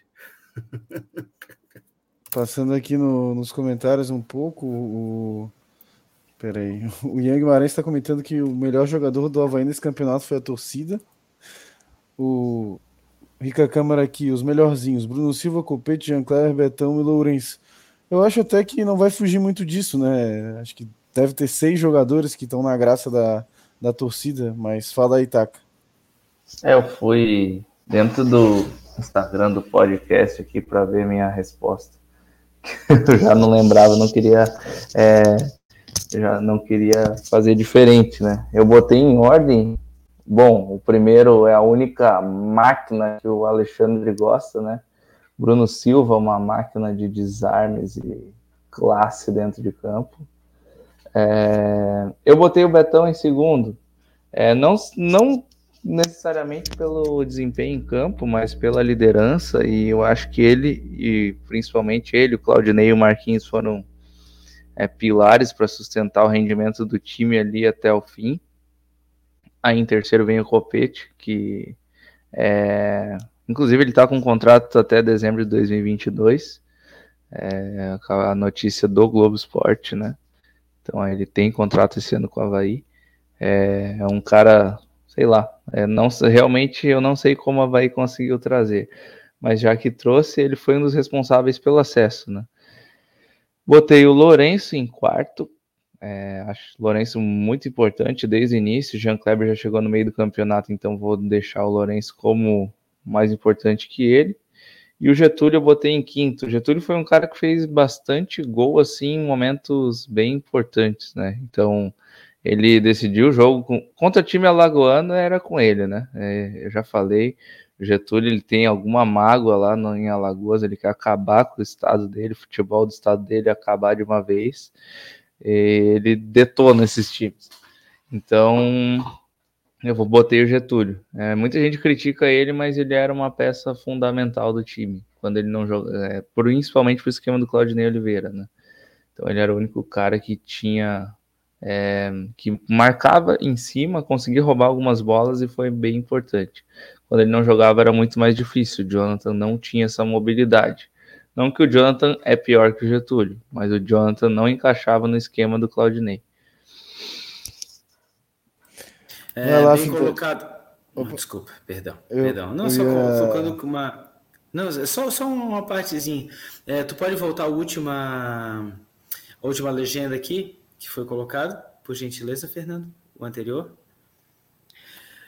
Exatamente. É, sobre o, o, Valdívia e o Renato, é, é, decisões muitas vezes têm heróis improváveis, né? Isso é uma coisa que já é tradicional. É, a gente lembra do nosso título, o último título catarinense antes do desse ano, quem fez o gol? Foi o lateral direito, que jogou essa Série B agora. O Alex Silva. Alex Silva, que, tá, que estava tá no, operário. de Ponta Grossa. Ele estava machucado ele saiu do banco de reservas machucado e ele era lateral direito, ele tinha que cruzar a bola, ele foi para a área no lado esquerdo, no lado oposto que ele jogava, recebeu um cruzamento, se eu, acho que foi do Luanzinho, se eu não me engano, esse cruzamento. Foi, foi, do, e, foi do Luanzinho. E fez o gol de cabeça. Ele que era o lateral que deveria estar cruzando na direita, é totalmente improvável de acontecer um jogador machucado sair do banco que nem, nem pensava que ele iria jogar para decidir um título. Então, o Renato e o Valdívia foram heróis improváveis. Eu quero até agradecer a audiência qualificada do Rica Câmara, meu amigo Rica Câmara, grande conhecedor do Havaí, e ele falou do Valdívia em outro é, comentário ali. O Valdívia também é um cara muito mal aproveitado, na minha visão. É um jogador tecnicamente muito bom que poderia ajudar muito mais o Havaí E eu acho que ele foi mal aproveitado pelo treinador. É um assunto bem polêmico. Eu sei que muita gente não gosta dele, muita gente acha que ele é, é que ele não está muito interessado no jogo, porque o estilo de jogo dele parece sempre que ele não está muito interessado. Mas eu acho que ele é um jogador que poderia ter rendido muito mais com outro esquema de jogo, com outro treinador, poderia ter ajudado muito mais o Havaí, porque o Valdívia é bola. E ele foi altamente decisivo. Ele cruzou a bola que ganhou o pênalti, depois ele bateu o pênalti, fez o gol, e depois ele deu o cruzamento para o segundo gol, o gol da virada, o gol do acesso. Então, pô, se isso não é ser decisivo, eu não sei o que é ser decisivo. Obrigado, gente. Pode concluir, Fernando. Não, vou passar uma, a palavra aqui para o Fidelis, dar o top 5 dele e já começar o top 5 piores jogadores também, na visão dele. Tá bom. É, eu vou dar aqui o top 5, que na minha visão é o gabarito, né? O, vou começar de, de baixo para cima. É, primeiro é o Betão, é, foi muito bem esse ano. Ele foi inclusive melhor do que em anos anteriores. Parece até que ele incrivelmente evoluiu fisicamente, assim, a impressão, né? Você vê muito do, cara, do profissionalismo que o Betão tem, assim. O Betão é, é um profissional realmente absurdo, absurdo. É, ele pode até ser questionável como, como, capitão, como capitão algumas vezes, né, como o próprio Alexandre já questionou ele aqui no podcast, mas ele é um exemplo, cara. O Betão é um, porra, é um puto exemplo. Infelizmente ele me bloqueou no Instagram, porque eu pedi para entre... ele entregar o jogo contra o Vitória no ano passado. mas tudo bem, tá perdoado. Um dia eu peço pessoalmente pra ele me desbloquear. Em quarto, é o nosso Coringa, o Lourenço, jogador que, cara, tá aí no Havaí faz uma puta cara já, viveu altos e baixos, já foi questionado pela torcida diversas vezes. Eu acho ele, sempre achei ele muito injustiçado. Em 2019, ele era talvez o único, um dos únicos ali que se salvava naquele time horrendo. E ele evoluiu muito o jogo dele. Ele tá, eu acho que ele se achou como um meia, mas ele é um cara que ainda consegue jogar como um atacante também. É como o Felipe falou, né? Ele tá com um chute muito bom e eu acho até que ele deveria chutar mais, cara. Eu até respondi uma vez no Instagram a, a esposa, ou namorada dele, é, que ela tinha comentado, falei, cara, manda ele chutar. Diz pra ele chutar mais, pô, confiar no chute dele. Que realmente saiu uns pataços.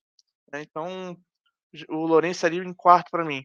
Em terceiro, o meu melhor amigo, meu amigaço, João Kleber, Jean Kleber. É, para mim, cara, uma grata surpresa. E é um dos poucos jogadores que chegaram no Havaí a gente vê que tem é, desempenho físico de jogador profissional. Não é daqueles que tá barrigudo, que não corre, que não tem combatividade. Gostei muito do futebol do Jan Kleber. É, em segundo, para mim, um cara que, se, se, ele não tivesse chegado no Havaí, não, o Havaí não teria subido.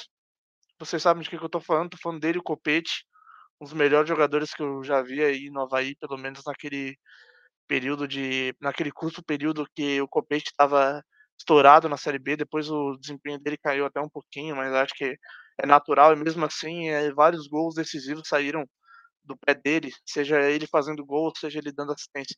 E o primeiro é, não tem o que falar, é Bruno Silva, um cara que o torcedor olha para ele e, se identifica, assim. O torcedor olha para ele e fala, cara, se eu fosse jogador do Havaí, eu jogaria que nem o Bruno Silva.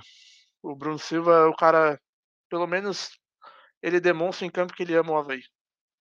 E, ô Fernando, é, te pedir licença. Não sei se tu quer passar pelo, pelo top 5 da galera. O que, que tu acha? Cara, eu acho que tu pode passar, falar alguns aí e ver se tem algum ah, diferente né, do que a gente já falou, porque a maioria é todo, todos iguais, né? Uhum. Ninguém botou, tipo, João Lucas, é, uhum. Wesley. Eu vou procurar uns diferentes aqui, tá? A maioria, a maioria colocou muito igual a gente, mas tem uns aqui bem diferentes, ó. O Harry Show, ele botou Bruno Silva, Copete, Lourenço, Betão e Renato. Provavelmente Renato por causa do, dos últimos dois jogos. O Thiago, de Imbituba, ele botou Betão, Bruno Silva, Copete, Alemão e Renato. Ele botou o Alemão. É... Aqui o Augusto ele botou Bruno Silva, Betão, Copete, Getúlio e Gladson. É, deixa eu ver um outro aqui. O Eal.baber. Bruno Silva, Copete, Betão, Vinícius Leite e Jean Kleber. que, que vocês acham de um top 5 com Vinícius Leite? Aí forçou um pouco a amizade, né? Só, só não ia me deixar mais bravo que eu achei que o Alexandre ia falar que o Yuri ia participar da seleção. Ele falou que ia ter uma opinião polêmica, eu já tava me irritando.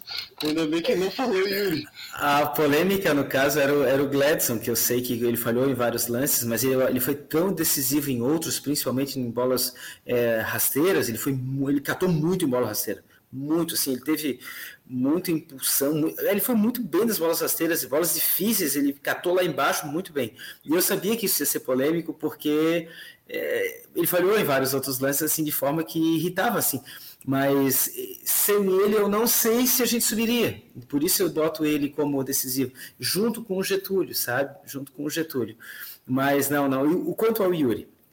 Eu acho, é diferentemente de todos vocês, o Yuri, que você. Tu não suporta o Yuri, eu sei, o, o, Felipe, mas é, eu acho ele muito sério, ele joga com muita raça, com muita camisa, ele não fica fazendo gracinha, ele não tenta dar caneta, ele não tenta dar lençol, ele não tenta dar chapéu quando o time está perdendo de 1 a 0 ou quando está 0 a 0 ele, ele sabe segurar o jogo quando precisa segurar.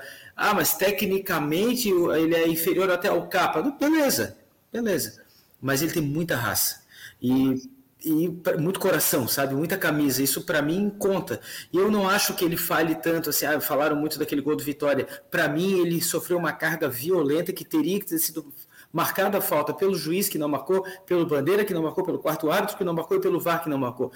Aquilo ali é falta. E falta uma carga grande, pessoal dizendo, ah, ele foi mole na jogada, ele tinha que se impor em relação ao atacante. Pô, ele tá olhando a bola, o cara chega que nem um trator, derruba ele, pô, é falta. Né? Então eu não acho que ele tenha falhado naquele gol do Vitória, que não nos fez falta, subimos do mesmo jeito, mas eu gosto muito realmente dele. Eu não colocaria, obviamente, ele na seleção dos top 5, evidentemente que não, mas eu gosto, eu gosto do, do Yuri, muita camisa, muita raça. É, Fidelis, queres começar a lista aí dos cinco piores, né?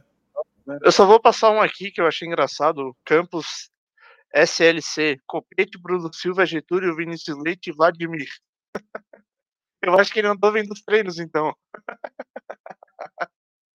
Cara, é. Ah tá, eu vou começar então a lista dos cinco piores. Cara, eu não parei para pensar na lista dos cinco piores. Apesar de que eu acho que tem dois aqui que são garantidos, né? Eu até postei o story lá. Eu tinha até falado que era imagem meramente ilustrativa, né? Mas eu vou falar meio que assim. Eu, vou, eu acho que os três primeiros eu vou incluir caras assim que não necessariamente eles são ruins, mas que eles me decepcionaram. Eu acho que em quinta eu vou ficar com o Valdívia. É, primeiro, né, falando, não, não por ele ser ruim, mas sim porque ele não foi. A temporada inteira do Valdívia não foi a que eu esperava dele. Eu acho que foi uma temporada decepcionante. Ele foi muito bem no jogo do acesso. E sou muito grato por, é, sou muito grato por isso. Mas cara, a temporada dele não foi uma temporada nada regular, nada expressiva. Pode ser que ele tenha sido mal utilizado, pode ser, mas eu deixo ele em quinto é, de qualquer maneira, tendo ele mal utilizado ou não. Em quarto eu vou botar o, o Vinícius Leite, que também foi um jogador que eu esperava mais por várias razões que a gente já falou aqui de ele ser bom tecnicamente, mas cara, falta sangue para aquele cara falta abril para ele. Então ele foi um dos que me decepcionou também, esperava mais. Terceiro, na verdade, eu acho que eu podia inverter o terceiro com o quarto, botar o Rômulo em quarto. Né, o Rômulo, eu esperava mais dele também. Ele não jogou bem essa temporada, mas eu dou um desconto para ele também porque ele veio de lesão. É, eu, cara, eu tô botando em questão de decepcionar, entendeu? Eu esperava do Romulo. Não que ele é ruim. Inclusive, eu botei Decepcionado tô eu contigo falar mal do Rômulo aqui, irmão. Cara, na real, tira o Rômulo da lista, porque eu esqueci de um. Tira o Rômulo. Esquece o Rômulo. Vinícius Leite em quarto, terceiro João Lucas. Realmente estressou e ele se acha craque. É... um jogador que irrita. Apesar de que ele jogou bem, acho que contra o Náutico ali no primeiro tempo, pelo menos. Mas o terceiro, João Lucas. Tira o Romulo da lista, esquece isso. Me perdoa todo mundo aí. Não vou botar o Romulo. Tá? Perdoa o Romulo. É, segundo o Serrato. É, até fez uns jogos bons lá no começo, mas depois mostrou a íngua que ele era. Porra, cara horrível. É, o Claudinei, se não tivesse entrado com ele no jogo do acesso, tivesse entrado com o Valdívia titular, a gente teria passado bem menos sufoco. E o primeiro é o Wesley. Não tem nem o que falar do Wesley. É, esse é o primeiro, a primeira história né, de minha como torcedor que eu não defendo a manutenção do guri da base, cara. Esse moleque aí, se o Havaí quiser ajudar ele, acho que paga um cursinho aí para ele fazer um vestibular aí. É, pode ser um cursinho no Senai.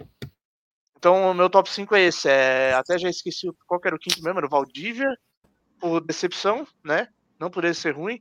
Vinícius Leite também por decepção. Aí depois os três que eu considero pereba mesmo. João Lucas, o, o Serrato e o Wesley. E também acho que tem uma menção honrosa pro alemão. Em vários jogos ele falhou, mas eu não chego a botar ele no top 5 dos piores. Eu, eu é. vou, vou, vou falar a minha lista. Eu concordo principalmente com o Vinícius Leite de decepção que é um cara que me dá raiva, assim, que ele falta esse DNA aí, que, que até o Júlio fala, ele falta muito esse DNA aí de terraça, bril e para cima. Uma coisa cara, que é copete, que, que é ponta, só que do outro Felipe, lado tem muito. Felipe, eu até duvido que ele tenha DNA, porque parece que não tem sangue, pô. Como é que ele vai ter um DNA? Eu nem sei se eu tô falando uma asneira, mas para mim ele parece não ter sangue. É, é, verdade, eu, eu vou puxar a minha lista. Eu vou começar com. Eu acho que o cara que, que todo mundo vai votar, que é o Wesley. Aí eu boto o Ronaldo, que é um cara que não jogou muito, mas ele é horroroso. O cara tá. o Ronaldo que tá aí há um tempão não, não, não joga nada, quando entra é horroroso. Aí o Yuri, que para mim é um dos piores jogadores que eu tive o desprazer de ver jogar pelo Havaí, é horrível. Ele até já deu alguns cruzamentos razoáveis, mas assim, ele parece totalmente perdido na, na marcação, assim, me dá um desespero quando eu vejo o Claudinei lá chamar, aí vem o Yuri. Eu fico, pelo amor de Deus, que, que, ele, que ele quer fazer isso comigo? É, uh, às vezes eu sinto até que é algo pessoal, assim, botar o Yuri, porque eu fico desesperado. Depois é, é o Serrato, que para mim ele é um Wesley que sabe chutar, é, pra, é, que sabe chutar, sabe chutar? Gols. É, ele, fez, ele fez um gol contra o Cruzeiro e contra o Metropolitano, lá na, em Ibirama. Então eu digo que sabe chutar porque ele já fez gol chutando, chutando né? O eu, acho, eu acho que, que ele nunca Talvez finalizou no gol. E depois é o, o, João Lucas, que, que para mim entregou muita, muitos gols ali, e principalmente naquele jogo contra o Guarani, que eu fui em Campinas, ele entregou um gol ridiculamente, então ele merece estar na seleção só por isso, porque para mim ele totalmente desleixado. Eu achei até que ele entregou o gol propositalmente, porque não dá um jogador profissional fazer isso.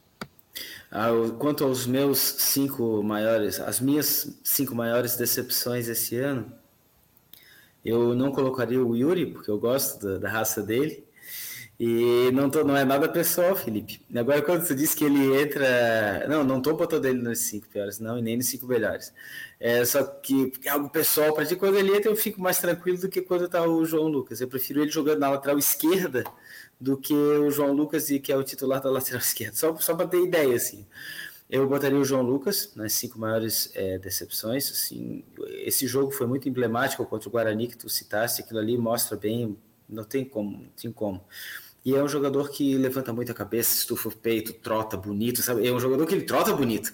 Tu olha, pô, jogador, cara, esse cara aí é. Não trota nível... igual o cavalo árabe Bruno, né? Mas, Não, é, é, internacional, né? Mas o, a gente. Angaré. A postura, a postura do, do João Lucas é a postura de lateral de Copa do Mundo, cara. Cabeça passadas erguida, peito estufado, passadas largas. Não, ele, ele trota bonito, ele, ele, ele tem postura, cara. Ele tem postura, ele, ele impressiona. 2% de gordura que... corporal. Ah, a máquina deve adorar. Mas, pô, eu realmente não dá, cara. Não dá, não dá, não dá. Ele. Outra decepção que eu tive é, foi com o Ronaldo. Não porque eu acho que ele seja um craque, mas todo Ronaldo atacante tem que fazer gol, pô. Isso aí é, é, é natural qualquer Ronaldo que joga e dá 10 para frente. Ronaldo Capixaba eu discordo. O Ronaldo Capixaba fazia gol, cara. Era ruim, eu não gostava dele, mas fazia gol. Pô, ele o Ronaldo, é melhor no Ronaldo... Havaí do que o Ronaldo agora. É, o Ronaldo sim, sim. Mesmo, é verdade. Sim, sim, sim. O Ronaldo, pô, eu não entendo, cara. Eu, eu não me lembro, cara, do Havaí. Eu acompanho o Havaí há 43 anos, é em campo. E eu não me lembro do Havaí é, ter um atacante que assinou o contrato, jogou a temporada inteira e não. já tô rindo. Deixa eu ver. Yuri Tá bom. É, eu não me lembro, é, agora que eu li a legenda, é, de um atacante que jogou a temporada inteira com tantas oportunidades e não fez gol. Eu acho que o Anselmo Ramon, quando jogou no Havaí, não fez gol, mas ele jogou pouquíssimos jogos. Né? Ele não, não fez gol, ele eu deu uma assistência, pelo menos. O Ronaldo, eu acho que nem, nem isso. Não, deu, ele deu, ele deu uma de costa, ele deu uma assistência, ele estava de costa pro goleiro. Eu não sei se ele quis dominar a bola. contra a Ponte Preta, num jogo que a gente isso, ganhou no último lance. Que o Leandrinho, que o Leandrinho fez o gol, não foi? Ah, estava esquecendo. Ele deu, ele deu uma assistência, mas, mas falando de gol, né? O atacante vive de gol, não só de assistência, né? E, e ele, pô, é um cara que fez o campeonato inteiro e, e não fez um gol, cara. Não, e, ele teve oportunidades entrando jogando, ele teve oportunidades entrando no segundo tempo, ele teve oportunidades jogando o jogo inteiro e, e não fez gol, cara. Eu, eu não consigo, para mim isso é decepcionante. Esse é o segundo, né? O primeiro é o João Lucas. O terceiro é o Serrato muito boa gente, um cara simpático, um cara né, legal, um cara agradável de se, se ver entrevista, se vê que é um cara de, de boa, boa índole, um cara gente boa, mas, pô, cara, não, é, alguém colocou ali, se o Valdívia tivesse entrado jogando no último jogo, no jogo do acesso, o jogo seria muito mais fácil, a gente teve, talvez já tivesse feito 2 a 0 no primeiro tempo, controlasse o jogo no segundo, não teria sido essa tensão que só foi se resolver depois que o Valdívia entrou. Então, pô, o Serrato com certeza infelizmente, porque eu acho que ele cara, parece ser um cara muito legal. É, o quarto, eu tinha isso na minha cabeça. Ah, isso vai gerar polêmica. O quarto vai gerar polêmica. Não decepção por ter jogado, é, por ser um mau jogador. Não é um mau jogador. É justamente decepção por ser um bom jogador por ser um jogador útil, por ser um jogador que joga em quatro posições diferentes, quatro posições diferentes, ou seja, é um jogador polivalente, por ser um jogador fisicamente forte, por ser um jogador experiente, por ser um jogador identificado com a camisa do Havaí e por ser um jogador que tinha jogado muito pelo Havaí o ano passado, que é o Rômulo. O Romulo, eu vi, quando ele voltou, eu fiquei com expectativa, eu cheguei a dizer aqui no programa, é titular absoluto, é ele e mais 10. Daí o Fernando me perguntou se tu botaria o, o, o Romulo na ponta esquerda, na ponta direita, no meio, de centroavante, de meia de ligação. Eu falei, em qualquer uma dessas posições ele funciona bem porque ele é bom. Eu colocaria ele mais à frente, mais centralizado tal. E até gerou discussão tal, porque o Fernando gosta mais dele lateralmente, jogando de, de atacante de lado tal. Beleza. Ele jogou nessas quatro funções agora, nessa volta dele em 2021. E ele jogou mal em todas nesse, nessa campanha. Eu não entendi, porque ele é um cara bom, forte, identificado com o Havaí, jogou muito bem a temporada passada pelo Havaí, experiente, né, um cara polivalente em campo, um cara raçudo pra caramba, jogou muito mal, assim, foi decepção não por ele, mas pelo que ele, ele jogou muito, nesse ano. muito problema de lesão e também acho que o Claudinei não deu muita sequência para ele. O Romulo não ficou três jogos jogando titular em sequência, eu acho que ele era sempre sacado. Se talvez tivesse a mesma paciência que o Claudinei teve com Vinícius Leite com o Romulo, talvez ele pudesse ter rendido mais, né? Eu acho que é Calma que eu vou chegar no Vinícius, eu vou chegar no Vinícius Leite, que é o quinto. Eu vou chegar lá, eu vou chegar no Vinícius Leite. Mas é, quanto à sequência, olha só, eu vou citar um cara que eu, eu não acredito que eu vou falar isso. Eu não acredito que eu vou falar isso. Eu estou traindo as minhas convicções falando isso, mas eu vou falar. O Renato também não teve sequência nenhuma. O Renato também sofreu com lesões pra caramba nessa temporada. Só que o Renato foi decisivo quando precisou o Rômulo não foi. Então eu, eu, me decepcionei, porque eu esperava muito. Talvez quando a árvore é muito alta, o tombo é muito alto. Então eu, eu joguei expectativa muito alta no Rômulo, muito. E talvez por isso essa minha decepção pessoal com essa temporada dele deste ano.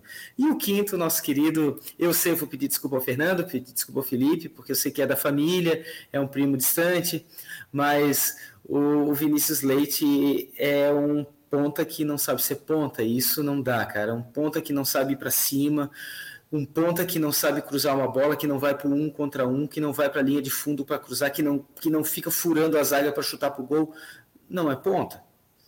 E o, a minha decepção é maior justamente porque ele é bom. Isso me irrita, porque eu queria ter o talento com a bola no pé que o Vinícius Leite tem. E eu não tenho esse talento que ele tem. E ele não aproveita esse talento. Ele não parte para cima, ele não vai para um contra um. Eu tentei para um contra um contra um zagueiro de, de 1,90m, o cara vai me roubar essa naba dessa bola fatalmente. Ele teria condição de passar tranquilamente pelo cara. Ele tem drible para a esquerda e tem drible para a direita. E o que, que ele faz? Ele não dribla nem para a esquerda nem para a direita, ele olha para trás e toca para trás. Pelo amor de Deus, que ponta é esse que não vai para a linha de fundo? Isso me incomoda porque ele é bom, ele tem talento e não usa. E não usa, ele desperdiça. Alguém falou aí que falta sangue. Parece, cara eu não sei se é, se é falta de confiança nele mesmo, porque ele estava jogando agora num time muito grande, que é o Havaí, talvez o maior time, provavelmente, que ele já jogou. Eu não sei se, de repente, numa outra temporada, eu não quero experimentar, mas se numa outra temporada no Havaí ele tivesse mais confiança. Não, não quero ter, correr esse risco, mas ele é bom, então não justifica ele, ele fazer o que ele faz, sabe? Então, para mim, esses são os cinco que mais me decepcionaram nesta temporada. Obrigado, meus amigos. Vai daí, Taca. Vai. Bote o comentário do Thiago Klassen aí. Ou Klassen, não sei, né? É, vou fazer igual o Alexandre. Comentário do Thiago, para não desrespeitar o sobrenome. é, bom, vou começar minha lista pelo poderosíssimo Wesley, o melhor promoter de Florianópolis. Se quiser qualquer lista, qualquer coisa, ele te coloca lá dentro. Se quiser um é. free, ele, ele coloca. Acho que dá, Isso, dá para o pessoal é. chamar ele. Essa, essa carreira para ele seria uma boa agora após pandemia, vender alguns camarotes Florianópolis, Universi Praia, organizar alguma casa aí. Acho que seria uma boa carreira para ele é, já tentando mudar assim, né, o rumo, porque futebol acho que a gente já sabe que não dá. Coloquei o senhor João Lucas em segundo, né? O maior entregador de gols do, da história do Havaí. Eu nunca vi isso, um lateral entregar tanto. Se ele não. É, na verdade, se ele não fingisse ser craque, ele conseguiria até ser um bom jogador. Mas como ele acha que é craque, aí ele vai ficar na minha top top 2 aqui de piores do ano do Havaí. Aí agora o. Pode falar. Fala aí, Fidelis. Eu falei que é, ele tem a síndrome do Eduardo Neto, que acha que é craque. É, esse é o problema. A cabeça em pé, não sei o quê, daí dá um balãozinho, perde a bola e o Havaí toma na cabeça. É, terceiro, o o jogador com a pior qualidade técnica. Acho que às vezes ele tem alguma disfunção ali, mas acho que ele era amigo do grupo, pelo menos. Yuri, que o Alexandre botaria um quadro na casa dele, talvez, convidaria para um churrasco, mas no time do Havaí não dá. É, eu coloquei. Convidaria, convidaria para o churrasco, sim, para o churrasco, sim. É, mas não para pelada, né? Porque tem que deixa ele de assador. Ele não joga nem. Não, para não, não machucar ele, para ele estar tá apto para jogar pelo Havaí. Então, na pelada, eu não chamaria para não correr esse risco. Ah, tá. Eu coloquei um jogador aqui que poucos lembraram, mas fez um péssimo ano, né? Que ano passado foi muito utilizado, mas esse ano é, não correspondeu desde o primeiro jogo, que entregou duas bolas para o poderosíssimo Coritiba, Jean Martin, coloquei aqui, até com uma decepção, assim, né? Porque ele ano passado foi muito utilizado, esse ano não jogou nada. Teve oportunidades, mas não correspondeu. E coloquei o Jadson, né? Já que o Thiago Class disse que ninguém vai lembrar dele, eu lembrei dele. Acho que o Havaí perdeu rendimento depois da entrada dele. É, pode ser não por culpa dele, né? Porque o esquema não favorecia o jogo dele mas ele não mostrou nada, assim, ah, teve uma assistência pro Copete, mas até eu dava aquela assistência, domino a bola e toco na frente. E acho que ele ainda rachou o grupo, né? Segundo o próprio Batistotti, ele ele pediu para treinar meio período. E para piorar, deixaram ele treinar meio período. acho que é isso. Essa foi minha lista. Bom, galera, a minha lista ela começa, acho que foi unânime para todo mundo aí. O Wesley, cara, é muito ruim, parece que ele joga de coturno. É irritante de ver ele correr. E para ele eu tenho um recado, cara, para que ainda dá tempo. Procura outra coisa para fazer, vai à luta, procura algum, sei lá, vai ser promoter, né? Como foi dado a dica aí para ele. Eu já dei a carreira, carreira perfeita, pô. É, porra, enche o saco mesmo, cara. É, porra, ele, olha o campo que ele tem, né? Ele tá numa ilha, 40 e poucas praias, turista, festa. Porra, vai aprender vai, a sabe? programar, já pode continuar nova aí, já que ah, estão utilizando lá, Wesley, Wesley para mim é carta fora do baralho, pior, um dos piores desse ano. É, Gladson, é, embora aí o Alexandre ache que ele foi um dos melhores, eu acho que ele foi um dos piores. Eu não sei se é porque eu tenho a sensação de que eu tinha um Vladimir no banco e a gente ficava ali olhando para ele sabia que nós tínhamos uma boa zaga e que se a bola passasse em muitos momentos fatalmente seria gol. Então é, o Gladson deu para ele também. Eu acho que ele não fez um. Ele jogou a temporada inteira, mas, na minha opinião, um ou dois jogos que ele se destacou. O resto ele não fez mais do que obrigação. O que um goleiro de Série B teria que fazer, realmente ele fez mas a gente tem outras referências, e a nossa referência estava no banco. Né? Se tivesse dado a oportunidade para o Vladimir, com certeza a gente não teria perdido alguns pontos em alguns jogos. É, eu ainda tenho na minha memória aquele jogo, tudo bem, é, foi 4 a 0 mas aquela falha grotesca ali entre goleiros e goleiro e zagueiro se chocando contra o Guarani foi foi deprimente, é o cúmulo do, do amadorismo ali da, enfim, ele contribuiu e ele pode dar tchau. Valdívia, apesar de ter ajudado muito no jogo do acesso, na minha opinião, ele é um dos piores custos-benefícios que o Havaí tem. É um cara que joga com preguiça, joga sempre de cabeça baixa, está sempre cansado em campo e pelo que ele custa, ele não tinha que estar tá nem no banco, né? Ele tinha que estar tá sendo titular e comendo a bola. Então ele, para mim, um dos piores pelo que ele poderia render. Serrato, é, para mim, é um Pedro Castro piorado. E olha que eu me irritava com o Pedro Castro. Só que o Pedro Castro ainda sabia bater na bola. É, não, ele. Uh, quem foi que falou que ele sabia chutar? Foi o Matheus? Fui eu, né? fui eu, porque ele fez. Porque ele fez dois gols. É o Wesley que sabe chutar, porque o Wesley nem chutar no gol consegue. E ele fez dois gols, aí é. Não acho que o Serrato chute bem, ele chuta mal, mas assim, em comparação, o Wesley é o Wesley que sabe chutar. E eu já falei dos cinco aqui, o Serrato, né, o último, mas queria deixar uma menção honrosa para o Ronaldo, que ele não merece nem o nome que tem, né? É uma ofensa para ele. É, não sei quem deu essa. Ele certo, ele se autodenominou, pô, mas meu nome é Ronaldo, então eu vou me dar o direito de ser jogador de futebol. É, o cara é. Quem sabe ele, ele gosta de outra coisa que o Ronaldo também gosta. é, porque o cara, o cara, eu vou te falar uma coisa. Além de tudo, teve uma. Acho que foi na final do campeonato estadual que ele se posicionou ainda falando a respeito de que está que a torcida estava reclamando alguma coisa e ele ainda foi questionar nas redes sociais, falou umas besteiras ainda para a torcida.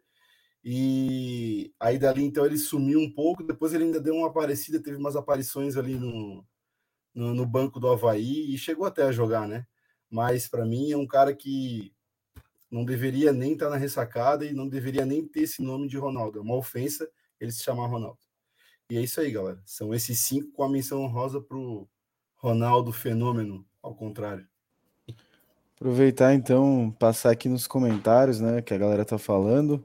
É, ler o comentário agora do Adrian Gonçalves. Acho que é impressionado pelo Alexandre, né? Yui deve ser um vira-lata, essa é a única raça possível. O Lucas Cardoso está comentando que o Wesley é aquele amigo surfista para completar o seu site quando o mensalista não vai. Diego Canhete, o Jadson não se favoreceu, estava sempre de calça jeans molhada. O André Long tá falando que o Wesley gosta de loló. Hernan Lema tá comentando aqui, sem Yuri na lista é palhaçada. Marcelo Muniz está concordando aqui que também se decepcionou com o Vini Milk. O Rica está comentando uma tremenda injustiça com o Valdívia. Esse treineiro acabou com ele. Se sou vice-presidente de futebol, essa, essa sacanagem jamais ocorreria. E também está falando aqui que Wesley, Ronaldo, Serrato são horríveis. O Adriano Neves está comentando que o Wesley parece que não tem joelho, não sabe correr, não sabe marcar, não sabe passar e ainda tem o privilégio de usar o manto. É, isso é o pior. O pior não é ele. Não, o pior não é ele usar, o pior é deixarem ele usar, né?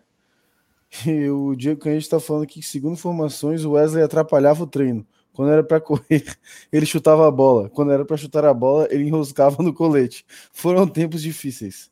É, eu acho que a, a gestão do Júlio já vai começar acertando muito se não, se não renovar com o Wesley. Eu nem sei se o contrato dele acaba agora. Mas, cara, empresta, tira esse cara do Havaí. Acho que o torcedor é o. Junto com o Ronaldo, né? Ele é o cara que a torcida mais odeia, pelo visto, né? Não, não sou só eu é, que não gosta do, do Wesley. E... Ô, Fernando, só Fala desculpa te interromper, cara, me perdoa. Eu falei menção honrosa para o Ronaldo e achei que eu já tinha contado cinco jogadores.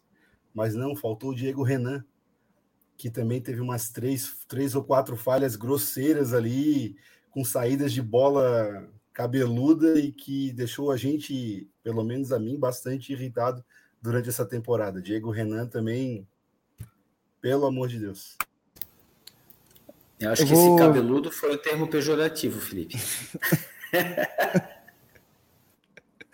eu vou falar aqui o meu, a minha lista, então. É, Wesley e Serrato estão ali, com certeza. Wesley e Serrato estão ali, de certeza. Jogadores horripilantes, né? Meio campo ainda não pode ser tão fraco quanto eles são. É... Cara, vou botar o Gladson também, porque é, é uma decepção que eu tive que eu acho que se a gente tivesse um goleiro aquele que faz o resultado mesmo quando o time vai mal, o Havaí poderia ter sido campeão da Série B. Então vou botar o Gladson na lista. Vinícius Leite é o jogador que mais me irrita na história do Havaí, eu acho. Eu nunca vi um cara para me irritar tanto. Ele, ele e o Renato, assim, estão num nível de pessoas que me irritam muito próximos. Eu não consigo. Eu fico doente já quando eles estão em campo. O Renato ainda vai lá e faz um gol do acesso, pelo menos. Já fez bons jogos pelo Havaí, é um cara foda na história do Havaí, mas ele me irrita. Mas o Vinícius Leite, o que, que ele fez? Um gol na final do Catarinense, né? Só. Então, nesse, nesse quesito, o Renato ainda tem mais crédito. E fala aí, Taka. Você, Não, você vai falar foi um golaço. é, foi um golaço. E. Putz, agora acho que até me perdi. Já foram cinco, não, né? Falta um. Acho que foi três só até agora. Foi... Não, foi o. Foi o Vinícius foi o Gladson, Leite. Vinícius Leite, Serrato e Wesley, pô. Ah, é verdade, verdade. O que? Então tá faltando um só. Bota o Edilson, posso... fez umas Não, não, não. Yuri, não. por favor. Não, João Lucas. João Lucas é o cara que, meu Deus do céu. Se tu é torcedor havaiano, em nenhum momento sentiu raiva dele, tu não é torcedor havaiano, porque acho que ele mais um dos jogadores que se o Havaí tivesse um jogador decente nessa posição, poderia ter sim brigado pelo título. Né? Então, Gladson, Vinícius Leite e, e João Lucas, se o Havaí tiver jogadores melhores ali, meia boca só, acho que já daria para ter brigado pelo Campeonato Brasileiro. Então, a torcida está um pouco triste ali, mas agora ele voltou. Não, é porque tu não sabe o que eu acabei de ver. Eu tava passando no Instagram lá, na nossa caixinha de perguntas dos top 5 piores. Aí um cara, não sei se eu exponho ele ou não, ele comentou Lourenço e Gladson. Lourenço. Não, pode expor, pô, tem que expor. Lourenço craque da galera aí. Arroba G Ribeiro G. Cara, ele deve ter se confundido de caixinha, só pode. Não é possível. Não é possível.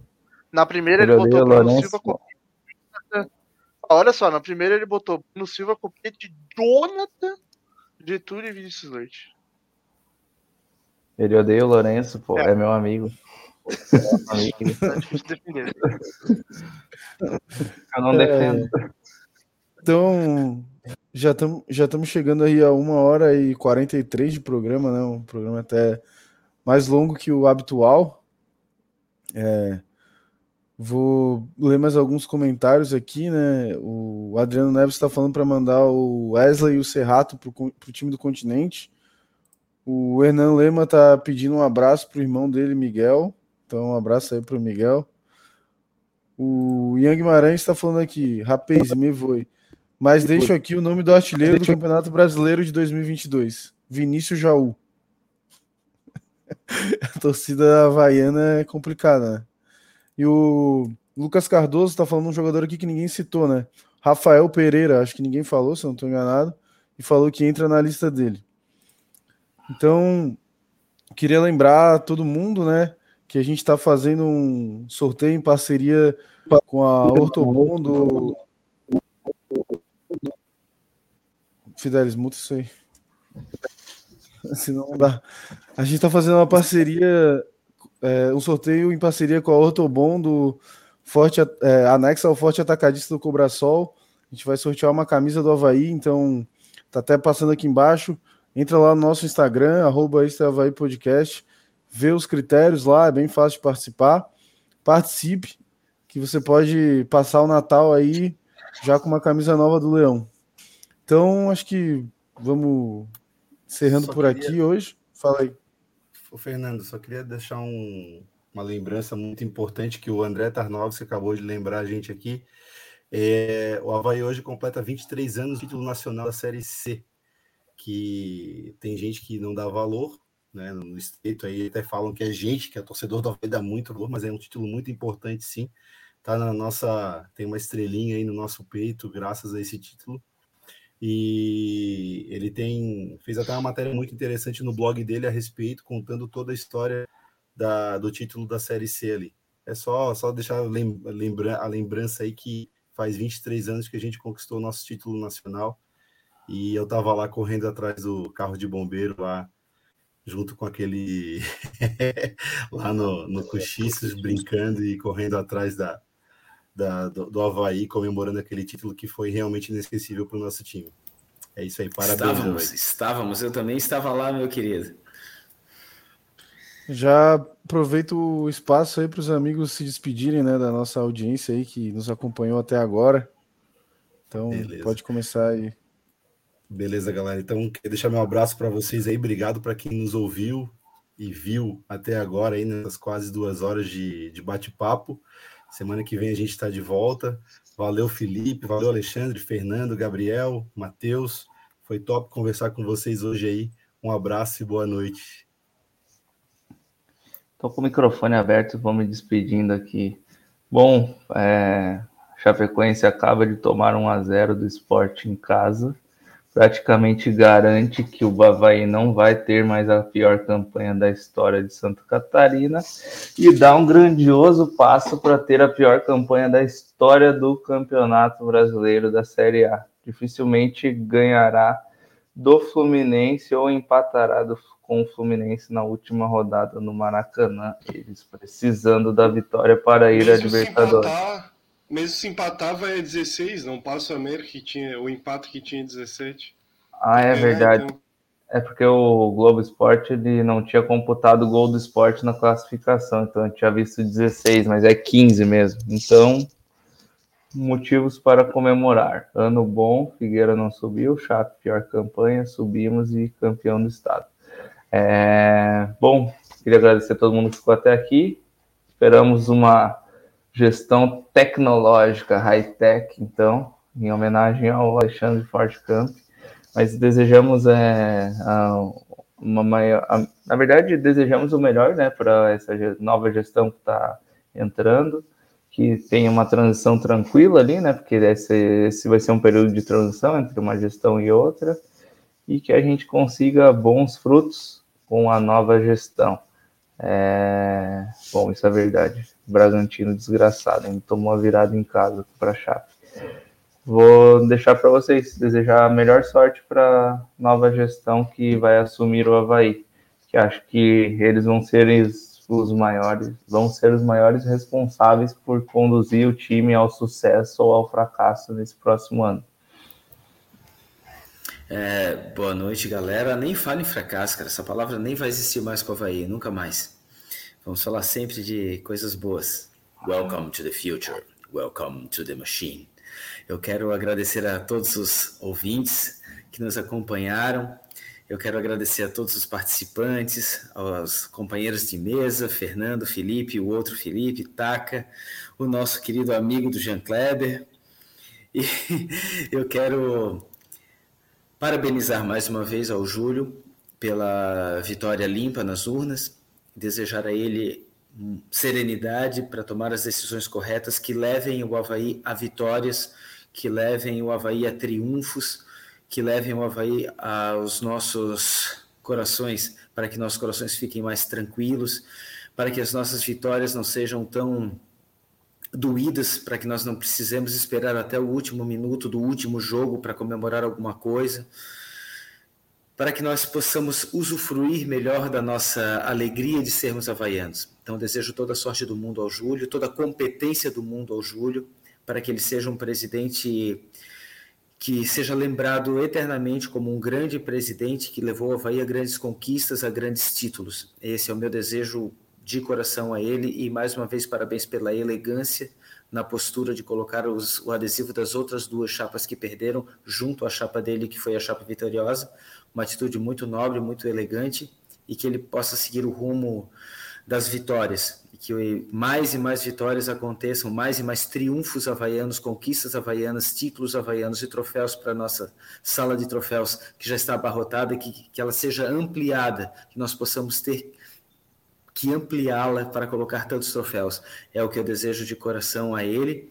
E eu quero dar o meu boa noite a todos e meu agradecimento a todos que participaram do nosso programa, que foi excelente mais uma vez. Muito obrigado a todos. Vocês que participaram fizeram esse programa ser tão bom. Agradecer aí o pessoal que participou com a gente. A gente teve uma boa audiência hoje. Lembrar para todo mundo se inscrever no, no canal e é realmente torcer para essa nova administração ser melhor que a última, que a gente consiga permanecer muitos anos na Série A e, e torcer para que a gente não precise mais fazer essa eleição de cinco piores e só sempre de dos cinco melhores e que, que falte alternativa para botar cinco melhores, que seja sempre 11 super bons jogadores, mais 10 na, no banco. Então é isso, valeu pessoal. Bom, é, acho que agora é minha vez, né? É, vocês estão me ouvindo bem aí? Que eu tive que improvisar aqui, tive que entrar no meu celular porque o meu PC ali não estava colaborando. É, antes de me despedir, eu quero divulgar, além do nosso sorteio que a gente está fazendo lá na página, né, junto com a Ortobon do Forte Cobrasol, também divulgar uma rifa que é a Casa Lar do Emaús, que é um. Para quem não sabe o que é uma casa lar, é uma casa onde que abriga crianças que os pais estão é, com alguma. que foram meio que os, os, os pais perderam a guarda né, dos filhos, então tem algumas crianças é, abrigadas lá, acho que hoje tem mais de uma dezena, e eles estão fazendo uma rifa, cada número é 10 reais. Então, e essa, o prêmio dessa rifa é muito legal, é uma camisa de 2021 autografada pelo elenco do Havaí. Então passa lá no Instagram deles, né? Compra um númerozinho e participa do nosso sorteio também, que daí o nosso sorteio é grátis, 100% grátis. Eu quero agradecer todo mundo que vem acompanhando a gente, nosso canal cresceu exponencialmente durante essa época de eleição e hoje a gente manteve o público, estou muito feliz por, por isso. É, quero desejar a todo mundo uma boa semana, que Deus abençoe a todos. É isso aí. É, bora ajudar lá nesse sorteio que é muito nobre, né? E também queria agradecer a todo mundo que participou mais uma vez com a gente, quem chegou aí advindo das, das eleições. Seja bem-vindo, né, ao podcast. É todos, todas as segundas-feiras, 9 horas da noite.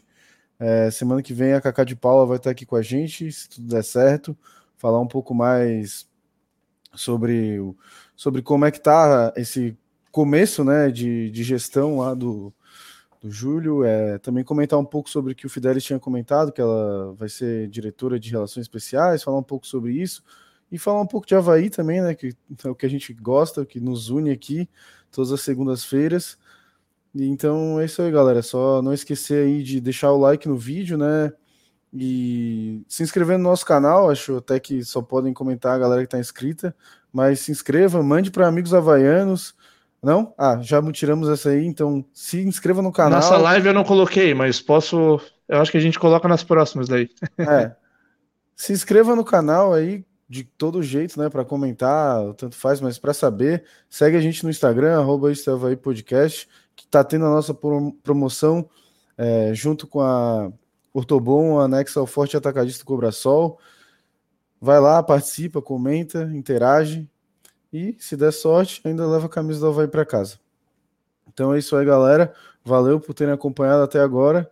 Tamo junto, ótima semana para todo mundo e até semana que vem. Valeu!